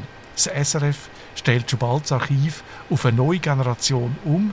Das hat zwei Vorteile. Erstens hat man wieder eine Kopie von allem auf frischen neuen Tapes für die nächsten Jahre einen sicheren Speicher und zweitens hat man jetzt doppelt so viel Platz im Archiv. Der Speicher oder der Schrank, vor dem wir jetzt stehen und was eigentlich ein Langzeitarchiv ist, den haben wir seit 15 Jahren und der ist nicht angewachsen, der ist von Anfang an so groß gewesen, obwohl wir jetzt natürlich über die 15 Jahre jährlich mindestens 10.000 Stunden, zum Teil natürlich aus den Digitalisierungsprojekten noch viel mehr importiert haben. Aber durch das, dass wir den Speicher permanent dichter haben können, äh, bekommen, haben wir vom physischen her den Platz nicht grösser müssen machen ein Speicher, der immer gleich groß ist, physisch, aber immer mehr Sachen drin Platz haben, das ist wie eine Geschichte aus einem Märchen. Wie eine Geschichte von einem Sack, wo man immer mehr Sachen reinstopfen kann, wo alle drin Platz haben, aber der Sack bleibt immer gleich groß. Das Archiv kann problemlos weiter wachsen. Was vor der Digitalisierung noch in Dutzenden Keller versorgt war, hat jetzt auf einem Raum von vielleicht einem Lieferwagen Platz. Es ist heute völlig normal, was man eigentlich alles abspeichert, wo man alles aufbewahrt. Und was dann auf der anderen Seite zeigt, wie wichtig ein Archivsystem eigentlich ist, weil das äh, Speichern selber ist ja nur das eine. Letztlich muss man es auch wieder verfügbar machen. Äh, und ohne wirklich ein richtiges Archivsystem wäre das einfach zwar das Material noch vorhanden, aber man würde es gar nie mehr finden. Das SRF speichert also immer mehr Daten und trotzdem wird das Archiv nicht größer, einfach weil sich die Kapazität ständig verdoppelt. Und wie das möglich ist, wie die Technologie hinter dem Tape genau funktioniert, das habe ich mir vom Simeon Furrer von der IBM erklären und zeigen lassen. Das Prinzip ist eigentlich das gleiche wie bei Musikkassetten, aber viel raffinierter und eben digital. Bei Musikkassetten, Spulen, Tonband oder Videorekorder schreibt man die Information ja auf ein Band indem man die Partikel darauf magnetisiert.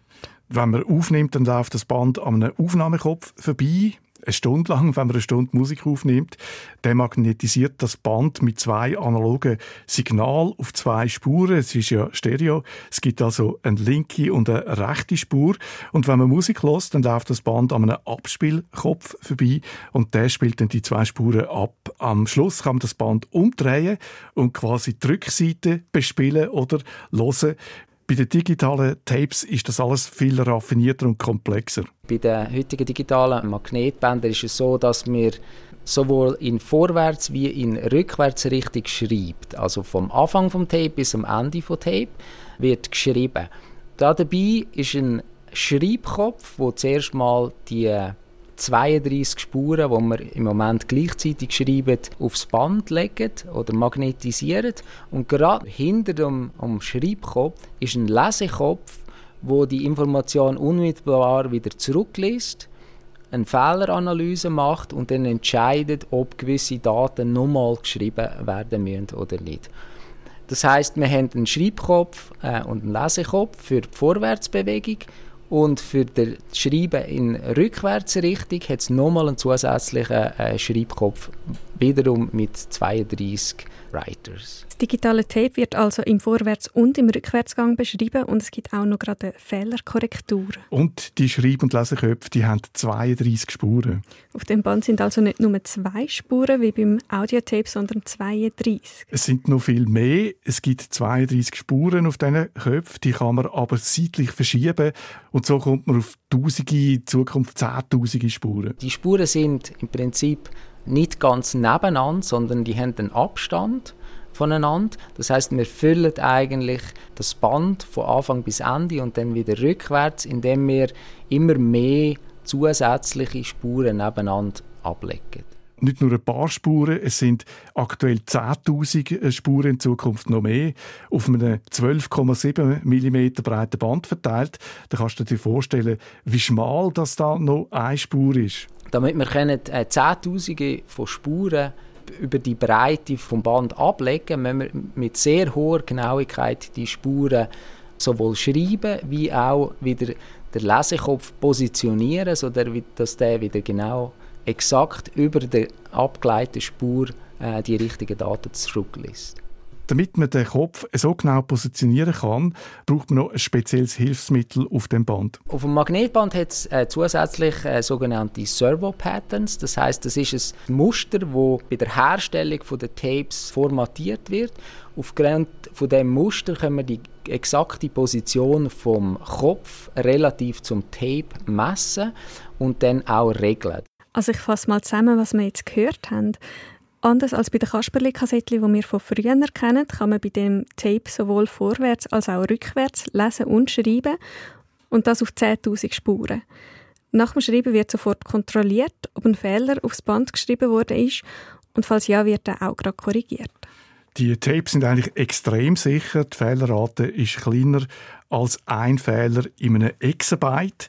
Ich habe das versucht auszurechnen.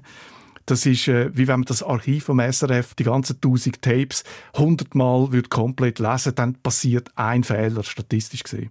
Der Martin Blumstein bestätigt, die Tapes sind sehr sicher. Wir haben jetzt schon tausende von Bändern eingesetzt und wir haben äh, ein Band, mag ich mich noch erinnern, wo wirklich effektiv kaputt war, wo wir nicht mehr haben können verwenden wo wir dann ab den Backup-Bändern haben müssen das wieder lassen. Und wenn man denkt, wir haben es jetzt über 15 Jahre schon im Einsatz und das wird täglich äh, mehrfach werden die Bänder gebraucht, also natürlich nicht alle, aber die sind wirklich sehr äh, stark im Einsatz und von dem her gesehen muss ich sagen, ist es eigentlich eine super sichere Sache. Jetzt hast du ja gesagt, dass bei den Tapes Zitat die Post abgeht. All zwei Jahre kommt eine neue Generation von Tapes auf den Markt, die doppelt so viel Daten speichern kann wie die vorherige. Also das Moore's Law, wo man von den Prozessoren kennt, das gilt jetzt auch für Tapes. Das ist ja so, seit 2021 gibt es ein Tape mit 18 Terabyte und schon bald kommt die neue Generation mit Tapes raus für das Doppelte, also 35 Terabyte. Dass das alles zusammen funktioniert, dass man die Speicherkapazität so stark steigern kann, muss man an verschiedenen Eigenschaften von dem Tape schrauben, muss man optimieren, hat mir der Simeon vorher gesagt. Das Bit hat eine bestimmte Länge. Die Bitlänge ist ungefähr bei 40 Nanometer, 45 Nanometer. Ein Bit ist also ein 125.000 Millimeter lang oder ein Drittel so groß wie ein HIV-Virus. Das gibt eine Vorstellung, wie klein das ein Bit ist. Man kann dort noch weiter runtergehen. Also zum Beispiel die Festplattenleute haben ungefähr die vierfache lineare Dichte ähm, im Vergleich zu, zu uns im Tape. Auch die skalieren wir eigentlich von Generation zu Generation. Was allerdings in, letzten, in den letzten zehn Jahren noch viel stärker skaliert worden ist, ist die eigentliche Track Density, also die Anzahl der Spuren, wo man parallel auf das Band anlegt. Das heißt, die Spurbreite, wir sagen dem auch die Bitbreite, haben wir stärker skaliert als die Bitlänge. Es geht also noch weiter, es geht noch viel weiter während der nächsten Jahre. Der Simeon Furrer hat mir gesagt, was heute im Labor schon möglich ist. Der Speicherrekord von 2020, wo wir demonstriert hat, wird an einer Cartridge entsprechen, wo ungefähr 500 Terabyte an Daten beinhaltet. Das geht heute nur unter Laborbedingungen. Das Tape muss absolut ruhig laufen. Das Tape ist auf dem Teller aufgewickelt, wo aus Festplatten gemacht ist, weil die so eine glatte Oberfläche haben. Also quasi aus einem Konkurrenzprodukt. Ja, das ist schon lustig, dass sie das Konkurrenzprodukt gebraucht haben, mindestens für den Prototyp. Es braucht dafür auch noch ganz spezielle Rollen, wo das Tape drüber läuft. Rollen, die nicht auf Kugellager laufen, sondern auf einer Luftküsse gelagert sind, wo Luft reingeblasen wird. Das ist gut für den Prototyp, für ein kommerzielles Laufwerk ist die Technologie zu teuer. Da müssen sie noch eine Alternative finden. Es ist noch nicht klar, wie man das Problem löst, aber sie haben noch etwa 10 Jahre Zeit, bis die 500 Terabyte Cartridge dann auf den Markt kommt. Fünf Generationen braucht es also noch nach dem Moore's Law bis zu diesen 500 Terabyte oder eben 10 Jahre. Fassen wir zum Schluss nochmal zusammen. Tapes haben eine unglaubliche Kapazität und die wird immer noch größer. Mindestens 500 Terabyte sind möglich. Tapes sind ein kostengünstiges Speichermedium, aber nur bei grossen Datenmengen, weil das Tape ist zwar billig, wenn eine neue Generation rauskommt, dann kostet so eine Cartridge etwas über 100 Franken und die Preise kommen dann oben runter bis 50 Franken. Das ist nicht das Problem. Das Problem sind die Laufwerke, die sind teuer, die kosten ein paar Tausend Franken. Also doch nicht für unseren Redaktionskollegen Jürg Schieren und seine Videosammlung. Es lohnt sich kaum. Es ist wirklich nur etwas für Rechenzentren oder grosse Archive, nicht für äh, Konsumenten oder Konsumentinnen. Für die Grossen lohnt es sich dafür gerade zweimal. Die Tape-Libraries sind auch billig im Betrieb, weil sie keinen Strom brauchen. Wenn die Tapes nur rumliegen, das ist im Gegensatz zu den Festplatten, die brauchen ständig Strom. Dass sie nicht ständig in einem Gerät sind, das macht die Tapes auch sicher, weil sie sind kein Angriff aus dem Internet ausgesetzt in dieser Zeit oder Fehler in der Software. Das passiert offenbar auch, dass aus Versehen etwas gelöscht wird. Weil Tapes keinen Strom brauchen, sind sie auch eine grüne Technologie, anders als Festplatten. Und Festplatten dominieren im Moment immer noch in den Rechenzentren. Und Tapes haben als Speichermedium noch ein riesiges Potenzial, weil sie können sich über alle zwei Jahre verdoppeln und zwar noch über eine lange Zeit. Bei der Festplatte geht das nicht mehr. Da ist der Platz schon so gut genützt, dass der Aufwand enorm steigt, wenn man dann noch will, äh, das weiter steigern Die Partikel, die magnetisiert werden auf der Disk, die sind schon so klein, dass man sie muss erhitzen muss sonst verlieren sie ihre Magnetisierung.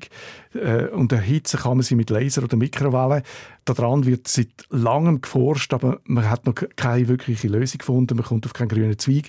Und darum stagniert das bei den Festplatten. Tapes sind keine Lösung für bei uns die also weder für mein digitales Fotoalbum, noch für das Hörspiel von dir und dem Reto, noch für die Videosammlung von Jürg. Dafür werden vielleicht in Zukunft unsere Handybildchen und Filme dort drauf gespeichert, wenn sie in der sogenannten Cloud liegen. Das digitales Tape Revival gibt es also nicht für uns Laien. Auch bei der Musik gibt es für Laien kein Revival von Kassetten und Spurentonbändern im Gegensatz zu Vinyl. Aber auch da sieht es bei den Profis anders aus. In gewissen Musikstudios werden analoge Bänder und Technologien immer noch rege gebraucht. Es gibt Produzentinnen und Engineers oder Tonmeisterinnen, die auf die Vorteile von analogen Tapes schwören. Und du, Peter, hast mit einem Produzent geredet und bist im wahrscheinlich legendärsten Tonstudio der Schweiz und hast dir dort die analoge Technologie zeigen lassen. Ich bin in den Powerplay Studios zu Mur außerhalb von Zürich. Dort haben schon so Grössen wie der Prince oder Lady Gaga, Lenny Kravitz oder Europe aufgenommen. Darüber berichten wir im nächsten Podcast.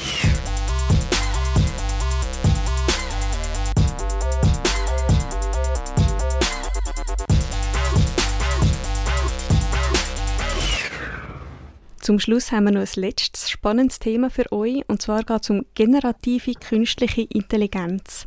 Vielleicht habt ihr ja auch schon mal von generativer KI gehört. Das sind so Systeme, die auf Befehl Bilder malen oder Text schreiben. Äh, machst du einen Witz? Natürlich haben schon alle mal von dieser künstlichen Intelligenz gehört. Es redet ja niemand mehr in der Technologiewelt seit Wochen über anders als über äh, die künstliche Intelligenz. Auch im Podcast haben wir in der letzten Woche immer wieder von diesen Bildgeneratoren wie DALI DALI oder Stable Diffusion geredet oder von Textgeneratoren wie ChatGPT, die seit neuestem auch als Suchmaschinen im Internet im Einsatz sind. Technologien wie ChatGPT sind in der letzten Zeit wirklich andauernd in den Medien gewesen. Zum Beispiel ist es immer wieder um die Ängste gegangen, dass künstliche Intelligenz könnte ganze Berufszweige überflüssig machen oder dass ein KI-Textgenerator könnte für alle möglichen schlimmen Sachen eingesetzt werden zum Beispiel von Schülerinnen und Studenten, um sich aufzugeben oder Seminararbeiten zu schreiben. Es gibt aber ein Gebiet, wo man kaum etwas darüber gehört hat, nämlich die rechtlichen Fragen, die rund um die neuen Technologien jetzt entstehen, die ganzen juristischen Probleme, die es beim Einsatz von so System gibt. Das wollen wir jetzt nachholen. Wir wagen uns sozusagen in das juristische Minenfeld, das sich rund um ChatGPT und andere generative KI-Systeme auftun. Und für das ist jetzt der Jürg bei uns. Jürg, kannst du uns gerade zum Starten schon mal ungefähr sagen, mit was für juristischen Minenfeldern wir es da zu tun haben? ich glaube, man kann vier von diesen Minenfeldern unterscheiden, die sich natürlich zum Teil auch ein bisschen überlappen. Also zum Ersten wären da mal Fragen rund um das Copyright, also Urheberrecht zum Zweiten und eng mit dem verwandt Fragen vom Leistungsschutzrecht, wo solche künstliche Intelligenzen aufwerfen. Dann kann man als drittes über den Datenschutz reden und als viertes noch um Probleme so rund um die Moderation von diesen KI-generierten Inhalten. Also wer ist dafür verantwortlich? Wer muss dafür haften, wenn die irgendetwas Problematisches von sich geben? Und ich glaube, am gescheitsten ist, wir schreiten die vier Minenfelder nacheinander ab, so ganz vorsichtig, damit ja niemandem etwas passiert.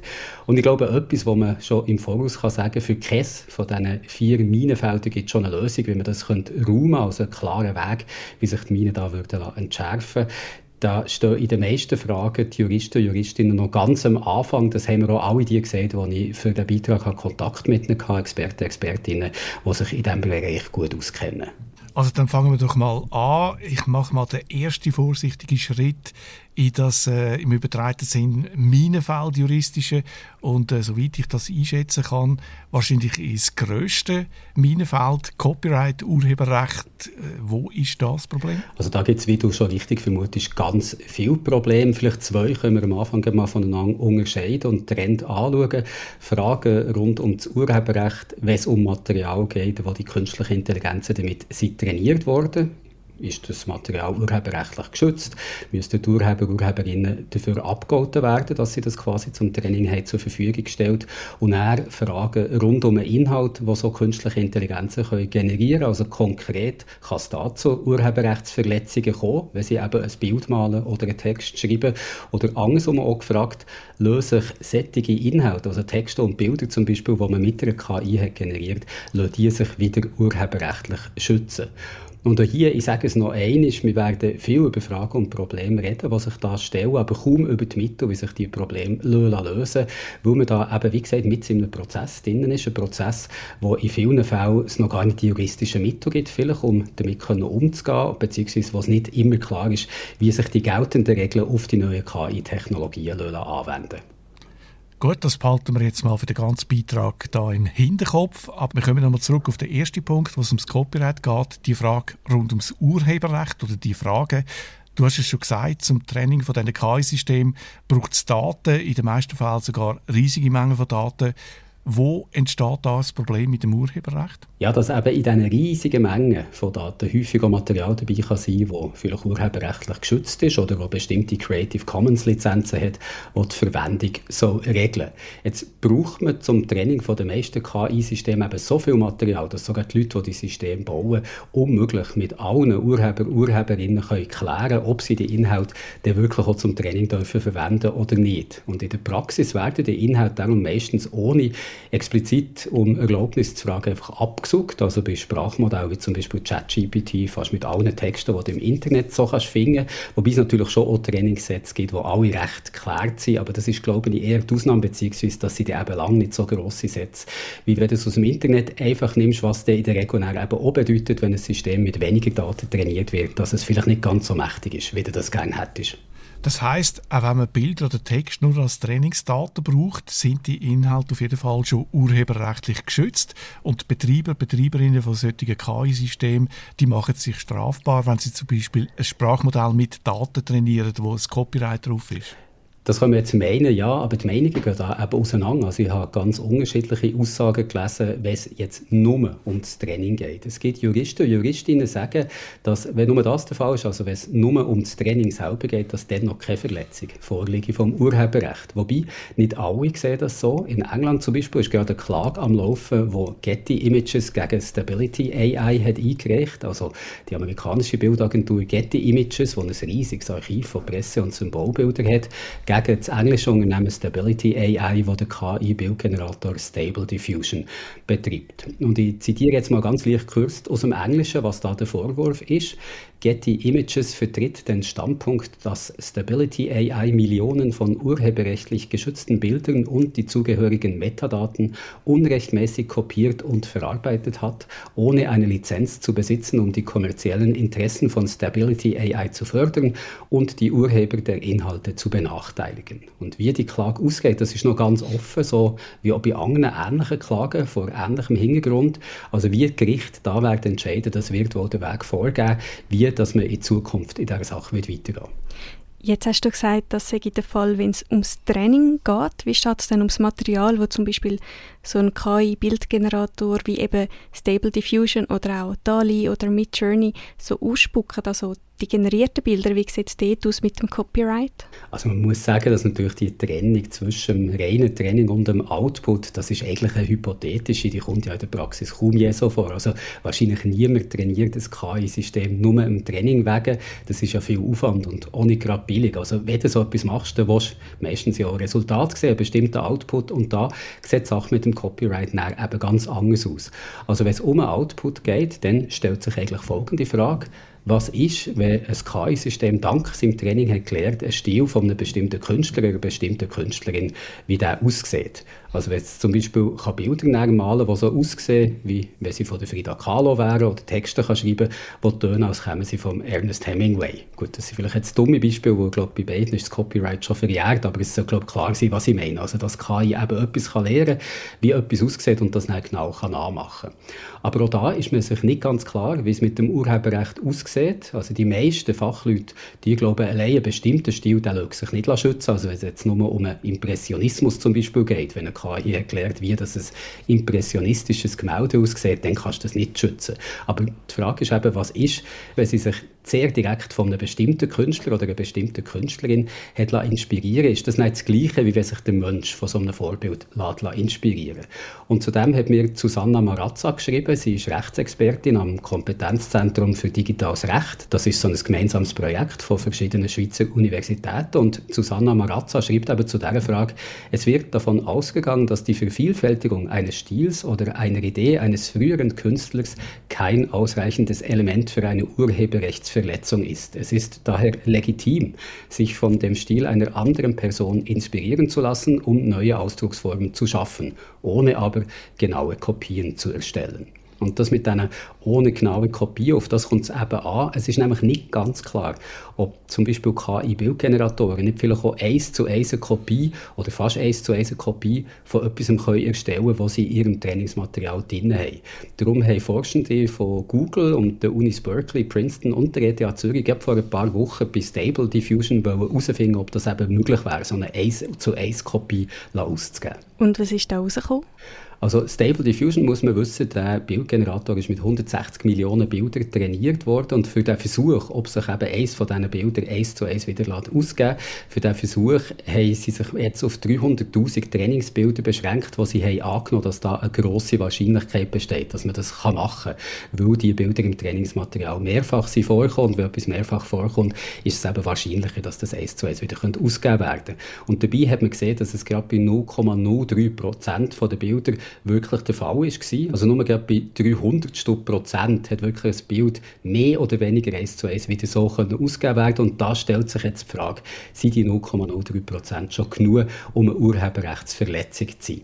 Ich habe in dieser Sache auch noch Kontakt mit dem Eidgenössischen Institut für geistiges Eigentum und sie gefragt, wie sie die Sache so sehen. Und dort hat man mir gesagt, der Stil allein, das ist noch nicht urheberrechtlich geschützt, also das haben wir schon gesagt. Aber wenn sich das Resultat trotzdem kaum mehr vom Bild von einem bestimmten Künstler oder bestimmten Künstlerin lässt unterscheiden, dann kann es eben doch Probleme geben. Ich zitiere jetzt, wenn im generierten Ergebnis die Bilder oder Texte des fraglichen Künstlers erkennbar sind. Das ist natürlich ein bisschen schwammig, also auch das wird Gericht sicher beschäftigen und die Leute vom Eidgenössischen Institut für geistiges Eigentum, die haben das auch selber mal schnell ausprobiert und der Bildgenerator Bildgenerator, ein KI-Bildgenerator, gebeten, doch ein Bild im Stil von Van Gogh zu malen. Und das Resultat, da zitiere ich jetzt wieder, das Ergebnis war so nahe am Original, dass eine Verwendung urheberrechtsverletzend wäre, wenn das Original noch geschützt wäre. Also auch beim Van Gogh ist natürlich das Copyright mittlerweile lang ausgelaufen. Aber wie gesagt, die Frage ist noch offen. Der Martin Steiger, ein Rechtsanwalt, der sich auf das Recht im digitalen Raum spezialisiert hat, hat mir zum Beispiel erklärt, ich zitiere jetzt hier auch wieder, ob im Einzelfall eine Urheberrechtsverletzung vorliegt, muss auf dem Rechtsweg und gemäß dem anwendbaren Urheberrecht geklärt werden. Solche rechtlichen Auseinandersetzungen über urheberrechtliche Fragen sind häufig komplex und langwierig und ich glaube, das gilt für alles, was wir jetzt hier besprechen, dass die Auseinandersetzung mit dem eben komplex ist und sehr lang kann dauern. Haben ja vorher gesagt, es geht bei diesen Resultaten, die solche generative KI-Systeme liefern, ja nicht nur um die Frage, ob die Bilder oder Text vielleicht Urheberrecht verletzen.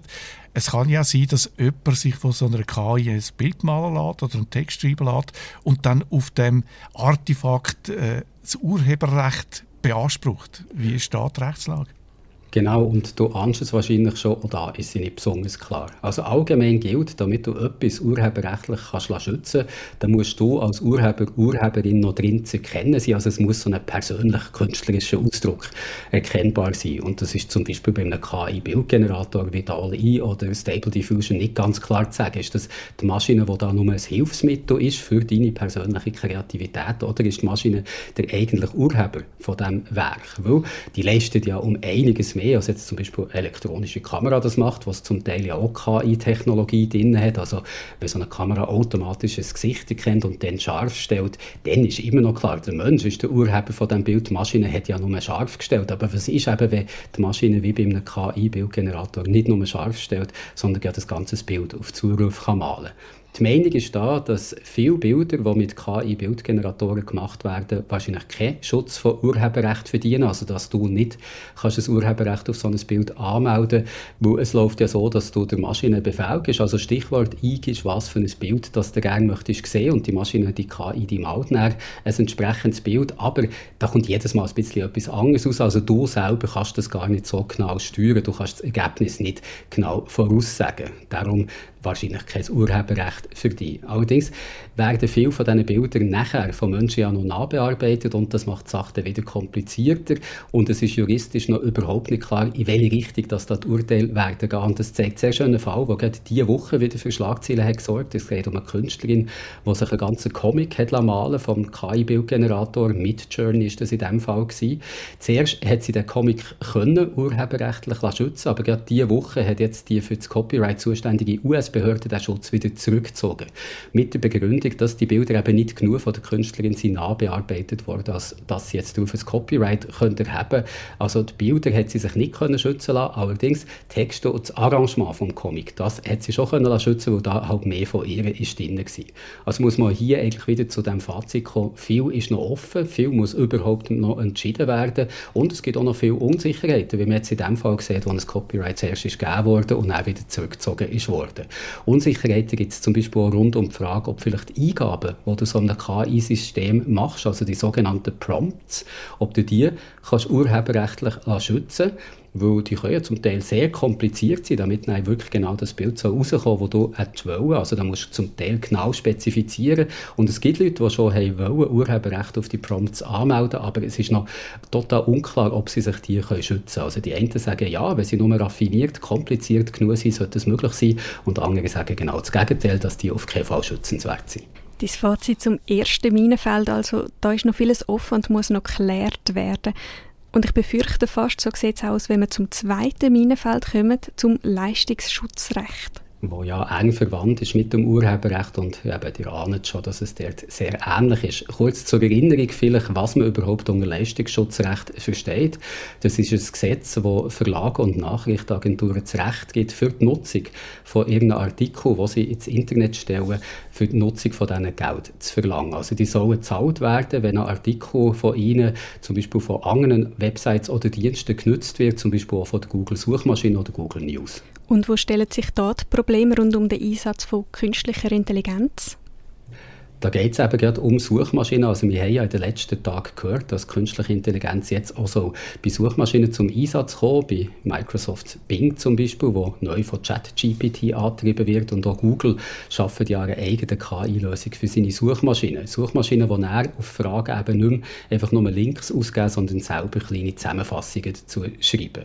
Aber was sie da schreiben, das haben sie eben wieder nur dank ihren Trainingsdaten gelernt, die eben aus dem Internet kommen und auch Inhalte umfassen können, die eventuell durch ein Leistungsschutzrecht geschützt sind, also eben Material von Zeitungen und Nachrichtenagenturen. Und die Frage ist, wenn eine KI-Suchmaschine denn das, was sie durch das Material gelernt hat, in eigenen Wort als Antwort ausgibt, also nicht als eins zu eins Zitat, sondern zusammengefasst und in eigenen Wort, ist das denn wirklich eine Verletzung vom Leistungsschutzrecht? Beim Eidgenössischen Institut für geistiges Eigentum haben wir zu dem zum Beispiel geschrieben, die Beantwortung dieser Frage hängt aus unserer Sicht davon ab, ob Vervielfältigungen Verwendungen von Inhalten von Online-Medien zum Zweck der Antwortgenerierung als urheberrechtlich relevant angesehen werden oder nicht. Diese Frage ist umstritten. Also ein bisschen kompliziert formuliert, aber die Antwort ist auch wieder klar. Es ist eben nicht klar, die Frage ist umstritten. Im Ausland haben wir noch gesehen, sind zu diesem Thema schon verschiedene Gerichtsverfahren am Laufen, wo bis heute aber noch nicht entschieden sind, wo aber auch wieder könnten vorgeben, wie es in Zukunft in dieser Sache wird weitergehen. Und auch in der Schweiz wird vom Bundesrat ein Gesetzesentwurf für ein Verlegerleistungsschutzrecht erwartet.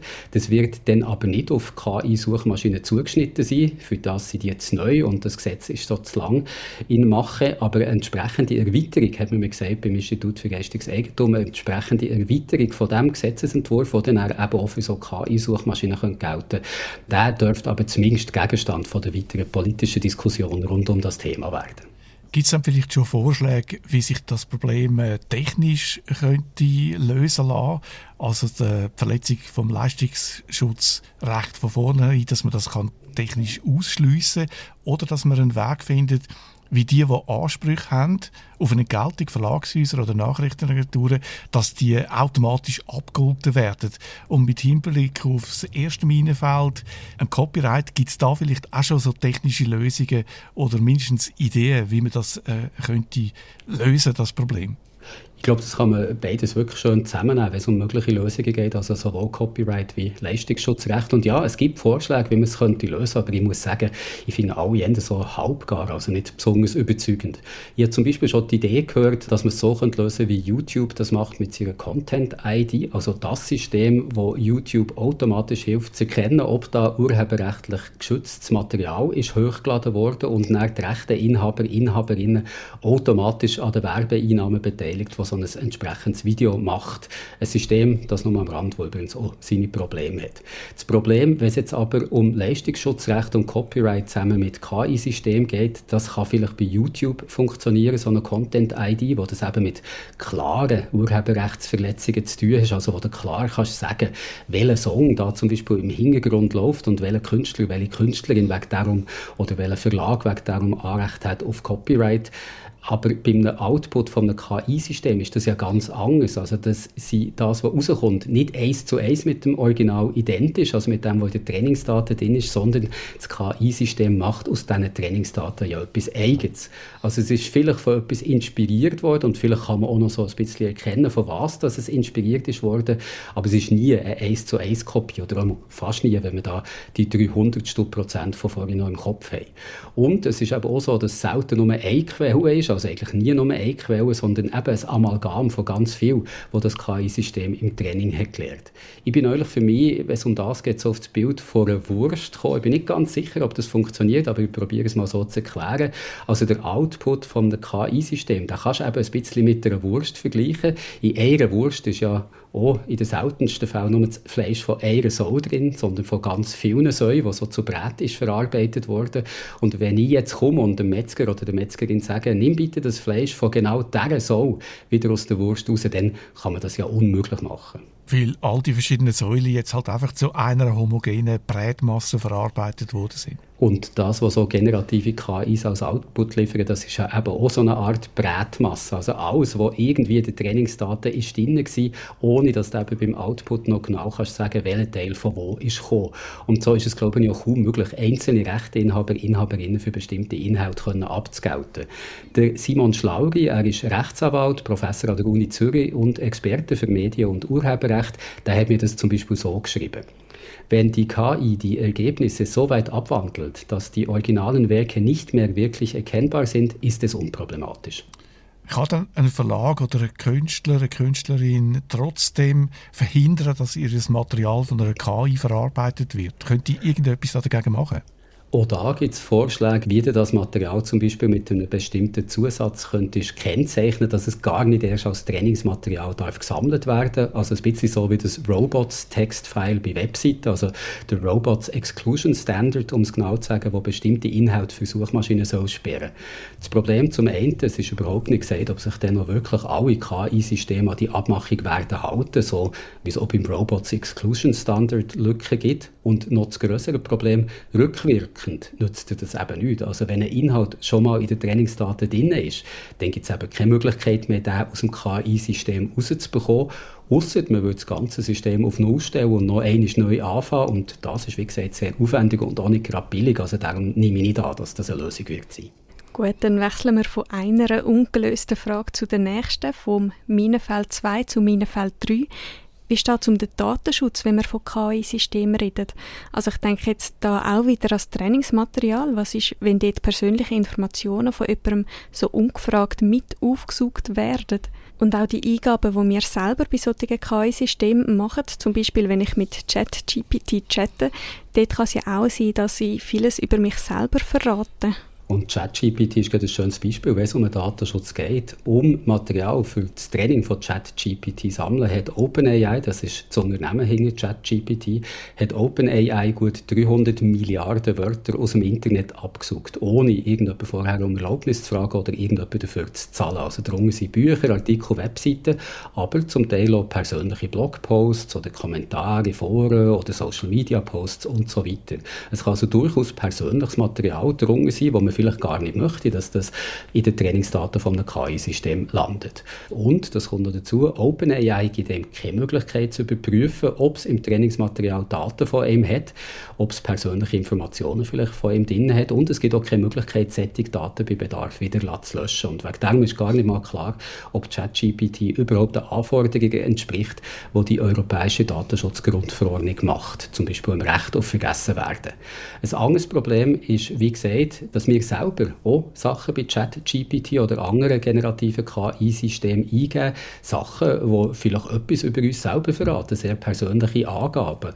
Und das sind Daten, die OpenAI dann wieder kann brauchen kann, um ChatGPT noch weiter zu trainieren und die dann auch in den Antworten vielleicht vorkommen können, die andere Leute bekommen. Also, dass meine persönlichen Daten vielleicht als Antwort wieder ausgegeben werden, das lässt sich nicht zu 100% ausschließen.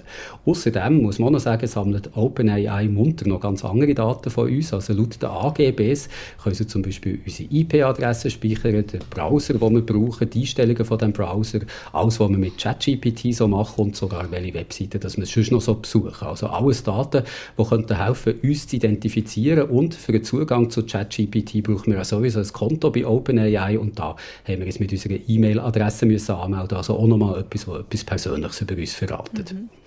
Und wo stehen wir denn jetzt juristisch, wenn es um den Datenschutz oder um den Schutz von der Privatsphäre geht bei so KI-Systemen? Oder warte, stopp, lass mich raten. Wahrscheinlich sind wir auch da wieder noch nicht so weit. Man könnte es meinen, aber hier ist es zum Glück jetzt ein bisschen klarer, wobei natürlich auch hier noch viele Fragen offen sind. Aber wenn es zum Beispiel um die Frage geht, ob unsere Eingaben später als Trainingsmaterial dürfen gebraucht werden und dann vielleicht sogar wieder in anderen Antworten auftauchen, dann gilt, dass das okay ist, solange die Inhalte nicht auf unsere Person schließen, also solange sie, sie anonymisiert wurden.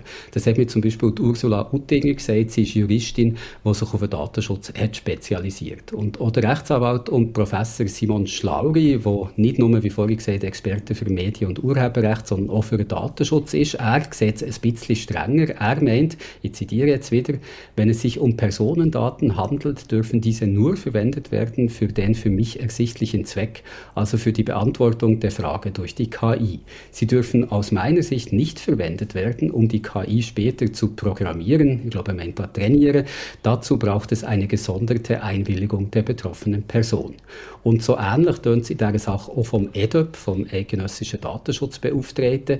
Dort hat man mir gesagt, ja, bei der Eingabe von personenbezogenen Informationen in einem KI-Chatbot handelt es sich um eine Datenbearbeitung nach Datenschutzgesetz. Und dann ist von Seite vom EDOP übrigens noch der Tipp gekommen, man sollte Ende zurückhaltend sein, was man sättige System so von sich verratet, also nichts schreiben, wo einem eindeutig identifizierbar machen würde. Aber im Gegensatz zu den beiden Minenfeldern Urheberrecht und Leistungsschutzrecht, wo wir ja gesehen haben, dass das Recht ziemlich sicher der neuen Technologien hinterherhinkt. Im Gegensatz dazu gibt es beim dritten Minenfeld, beim Datenschutz, also immerhin schon bestehende Gesetze, wo sich die Anbieter von so KI-Systemen daran halten müssen. Ja, aber vielleicht ist es im Konjunktiv besser formuliert, wo sie sich sollten daran halten Weil es für uns Einzelne sehr kompliziert kann sein, das Recht dann auch wirklich durchzusetzen. Das glaubt auch Susanna Marazza vom Kompetenzzentrum für digitales Recht. Sie hat mir geschrieben, in der Praxis ist es jedoch äußerst schwierig, die Rechte der Betroffenen zu gewährleisten, zum Beispiel die Daten derjenigen zu löschen, die eine Löschung beantragt haben. Löschen zum Beispiel, weil sie eben das Gefühl haben, dass die Daten nicht genug anonymisiert wurden. Gut, dann kommen wir noch zum vierten und zum letzten Minenfeld, der Moderationspflicht, die die Betreiber von solchen generativen KI-Systemen haben. Also gemeint ist, dass sie eben dafür schauen müssen, dass die Systeme keine rechtlich problematischen Inhalte generieren können, Hassreden, Drohungen und so weiter. Wobei, also ich habe jetzt gesagt, sie müssen dafür sorgen. Müssen sie das wirklich? Und welche Verantwortung äh, sieht das Gesetz für sie vor? Ich glaube, das ist das Problem oder das Minenfeld, das bis jetzt noch am wenigsten ist geforscht worden und am wenigsten ist darüber geschrieben worden. Also ich habe jedenfalls bei der Recherche recht wenig darüber gefunden, was denn die Moderationspflichten wären, ob sonst natürlich auch eine wichtige Frage ist. Also die Systeme können ja durchaus problematische Inhalte ausgeben. Mir fällt da zum Beispiel gerade etwas ein, was mir recht amüsant hat, dünkt eigentlich, es bei Twitch, also dem Streamingdienst, eine Show gegeben, oder es gibt sie immer noch, die stark von Seinfeld inspiriert ist, also der Sitcom aus den 90er Jahren. Und viele, viele Seinfeld-Scripts hat eine künstliche Intelligenz gefüttert, die jetzt wiederum neue sättige Seinfeld-Scripts generiert, die dann mit Animationstechnik umgesetzt werden und das kannst du als Stream bei Twitch schauen. Und dort ist es passiert, dass die KI plötzlich so ein bisschen transphobe Inhalte hat ausspucken, also sich ein bisschen Abschätzung über Transleute hat geäussert und wegen darum dann den Zugang zu Twitch für ein Zeit lang verloren hat. Und das wäre genau so, oder? Wer hat da eine Moderationspflicht? Ist das einfach KI, die einen Fehler gemacht und sind die Betreiber von der KI da verantwortlich? Oder sind es die Leute, die den Inhalt von der KI nehmen und im Internet weiterverbreiten? Oder kann man vielleicht gar niemandem Schuld zuweisen, wo das Ganze einfach aus einer Maschine rauskommt? Also wie gesagt, es ist zudem noch wenig wirklich konkret und äh, ich kann vielleicht jetzt einfach mal weitergeben, was die Experten, Expertinnen mir so haben gesagt, als ich dieser Sache Kontakt hatte. Der Martin Steiger, der Anwalt, der spezialisiert ist auf Recht im digitalen Raum zum Beispiel, meint, bei der Ausgabe ist der jeweilige Anbieter verantwortlich. Diese Verantwortung versuchen die gängigen Anbieter allerdings über ihre AGBs wegzubedingen. In der Folge sind die Nutzer verantwortlich. Also darum können wir zum Beispiel nicht einfach ChatGPT brauchen, um sich einen rassistischen Text zu schreiben. Etwas, was zwar eigentlich gar nicht so möglich ist, aber wenn man das jetzt könnte und den Text dann veröffentlicht, dann kann man eben nicht einfach die Verantwortung für das an ChatGPT bzw. OpenAI delegieren, weil in den Nutzungsbedingungen der AGBs genau steht, dass man das nicht kann. Sehr ähnlich sieht auch der Rechtsanwalt und Professor Simon Schlauri, der schreibt mir, man könnte wohl argumentieren, dass durch den Betrieb eines KI-Systems wie ChatGPT eine Gefahr geschaffen wird, dass solche Dinge passieren und dass der Betreiber entsprechend verpflichtet ist, angemessene Maßnahmen zu treffen, die illegale Inhalte möglichst vermeiden. Allerdings liegt es in der Natur der Sache, dass KIs in ihren Ergebnissen nicht vollständig kontrollierbar sind. Wenn im Einzelfall doch etwas passiert, kann man dem Anbieter kaum Vorwürfe machen. Alles andere liefe auf ein Verbot hinaus. Und der Simon Schlauri hat dennoch gemeint, Diskussion rund um Verantwortung für die Inhalte die wird wahrscheinlich in eine ähnliche Richtung laufen wie bei den autonomen oder teilautonomen Autos. Auch dort kann nicht gefordert werden, dass die KI-Systeme immer 100% fehlerfrei funktionieren. Also dort liegt am Schluss die Verantwortung doch wieder beim Fahrer und der Fahrerin. Also in dem Fall kann man doch immerhin sagen, wenn es um die Verantwortung für die Inhalte geht, die die KI-Systeme erstellen, dann ist ungefähr klar, welche Rechte und Pflichten gelten. Ganz im Gegensatz zu der Frage um Probleme rund um die Urheberrechte ja, ich glaube auch. Also das Urheberrecht, das Leistungsschutzrecht, das sind so die grössten Minenfelder im Moment, wenn es um den Einsatz von generativen KI-Systemen geht. Klar, da geht es natürlich auch um meiste Geld, also um Lizenzforderungen, um Copyright-Ansprüche. Darum wird es so spannend sein, wie die verschiedenen Verfahren, die jetzt da am Laufen sind, entschieden werden, wie es da in dieser Sache wird weitergehen also wenn wir jetzt zum Beispiel auf die Frage vom Anfang zurückkommen, also wie KI-Systeme mit Bildern oder Texten von einer bestimmten Künstlerin oder von einem bestimmten Autor sind trainiert worden und dann eben Bilder und Text können machen, die aussehen oder sich lesen wie die Bilder und Text von der entsprechenden Künstlerin oder von dem entsprechenden Autor, ist das dann eine Verletzung vom Urheberrecht oder einfach nur eine künstlerische Inspiration, so wie es das beim Menschen auch gibt? Ich glaube, da zeigt sich sehr schön bei dieser Frage, dass der Entscheid eigentlich in jede Richtung gehen kann, wo ich finde, beide Seiten haben da gut gute Argumente. Also ja, das Ganze lässt sich ja wirklich mit der Art vergleichen, wie wir Menschen von künstlerischen Vorbildern können inspiriert werden und das wird man ja wirklich nicht verbieten, dass man sich inspirieren egal wie ähnlich ein Resultat dann im Vorbild ist. Also wenn ich jetzt ein riesen Beyoncé-Fan bin und einfach Musik machen, tönt wie die von der Beyoncé, das ist nicht irgendeine Verletzung von einem Copyright und es wäre ja schade, das zu verbieten, weil sonst entsteht vielleicht gar nichts Neues. Andererseits, wenn wir es hier in dem Fall, wo wir jetzt darüber reden, eben bei dem generativen KI-System, da haben wir es mit einer Maschine zu tun und nicht mit Menschen, die sich inspirieren Und eine Maschine kann so eine Vorgabe eben viel genauer und direkter umsetzen, als der Mensch das je könnte. Das ist es halt äh, vielleicht doch eher eine Kopie als nur eine Inspiration. Also wie gesagt, beide Seiten scheinen mir da gute Argumente zu haben. Also auch da wieder, wie du jetzt immer wieder gesagt hast, alles Fragen, die uns und vor allem Gericht in Zukunft noch lange beschäftigen.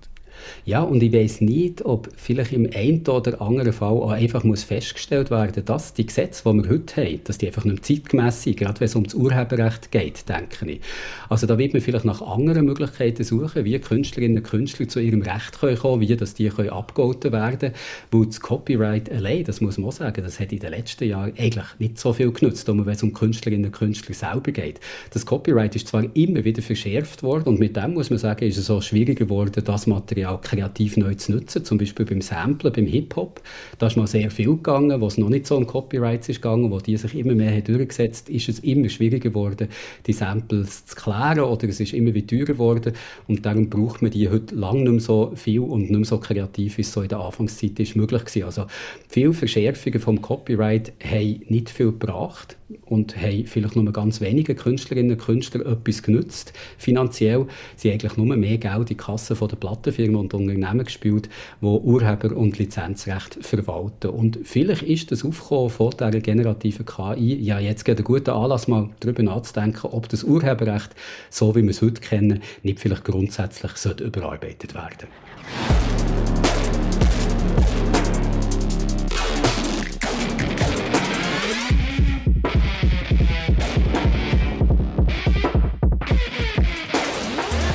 Nach dem kleinen juristischen Exkurs sind wir am Schluss angekommen von dieser Folge vom Digital Podcast. Und jetzt, jetzt wäre eigentlich der Moment, wo ich sagen würde, was nächste Woche kommt. Aber du hast es ja eigentlich schon gesagt. Aber von lauter Datenschutz und Copyright haben das vielleicht ein paar vergessen. Darum sagen wir es einfach nochmal. Also gut.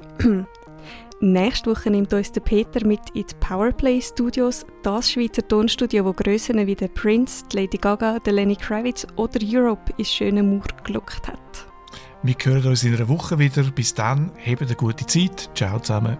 Tschüss.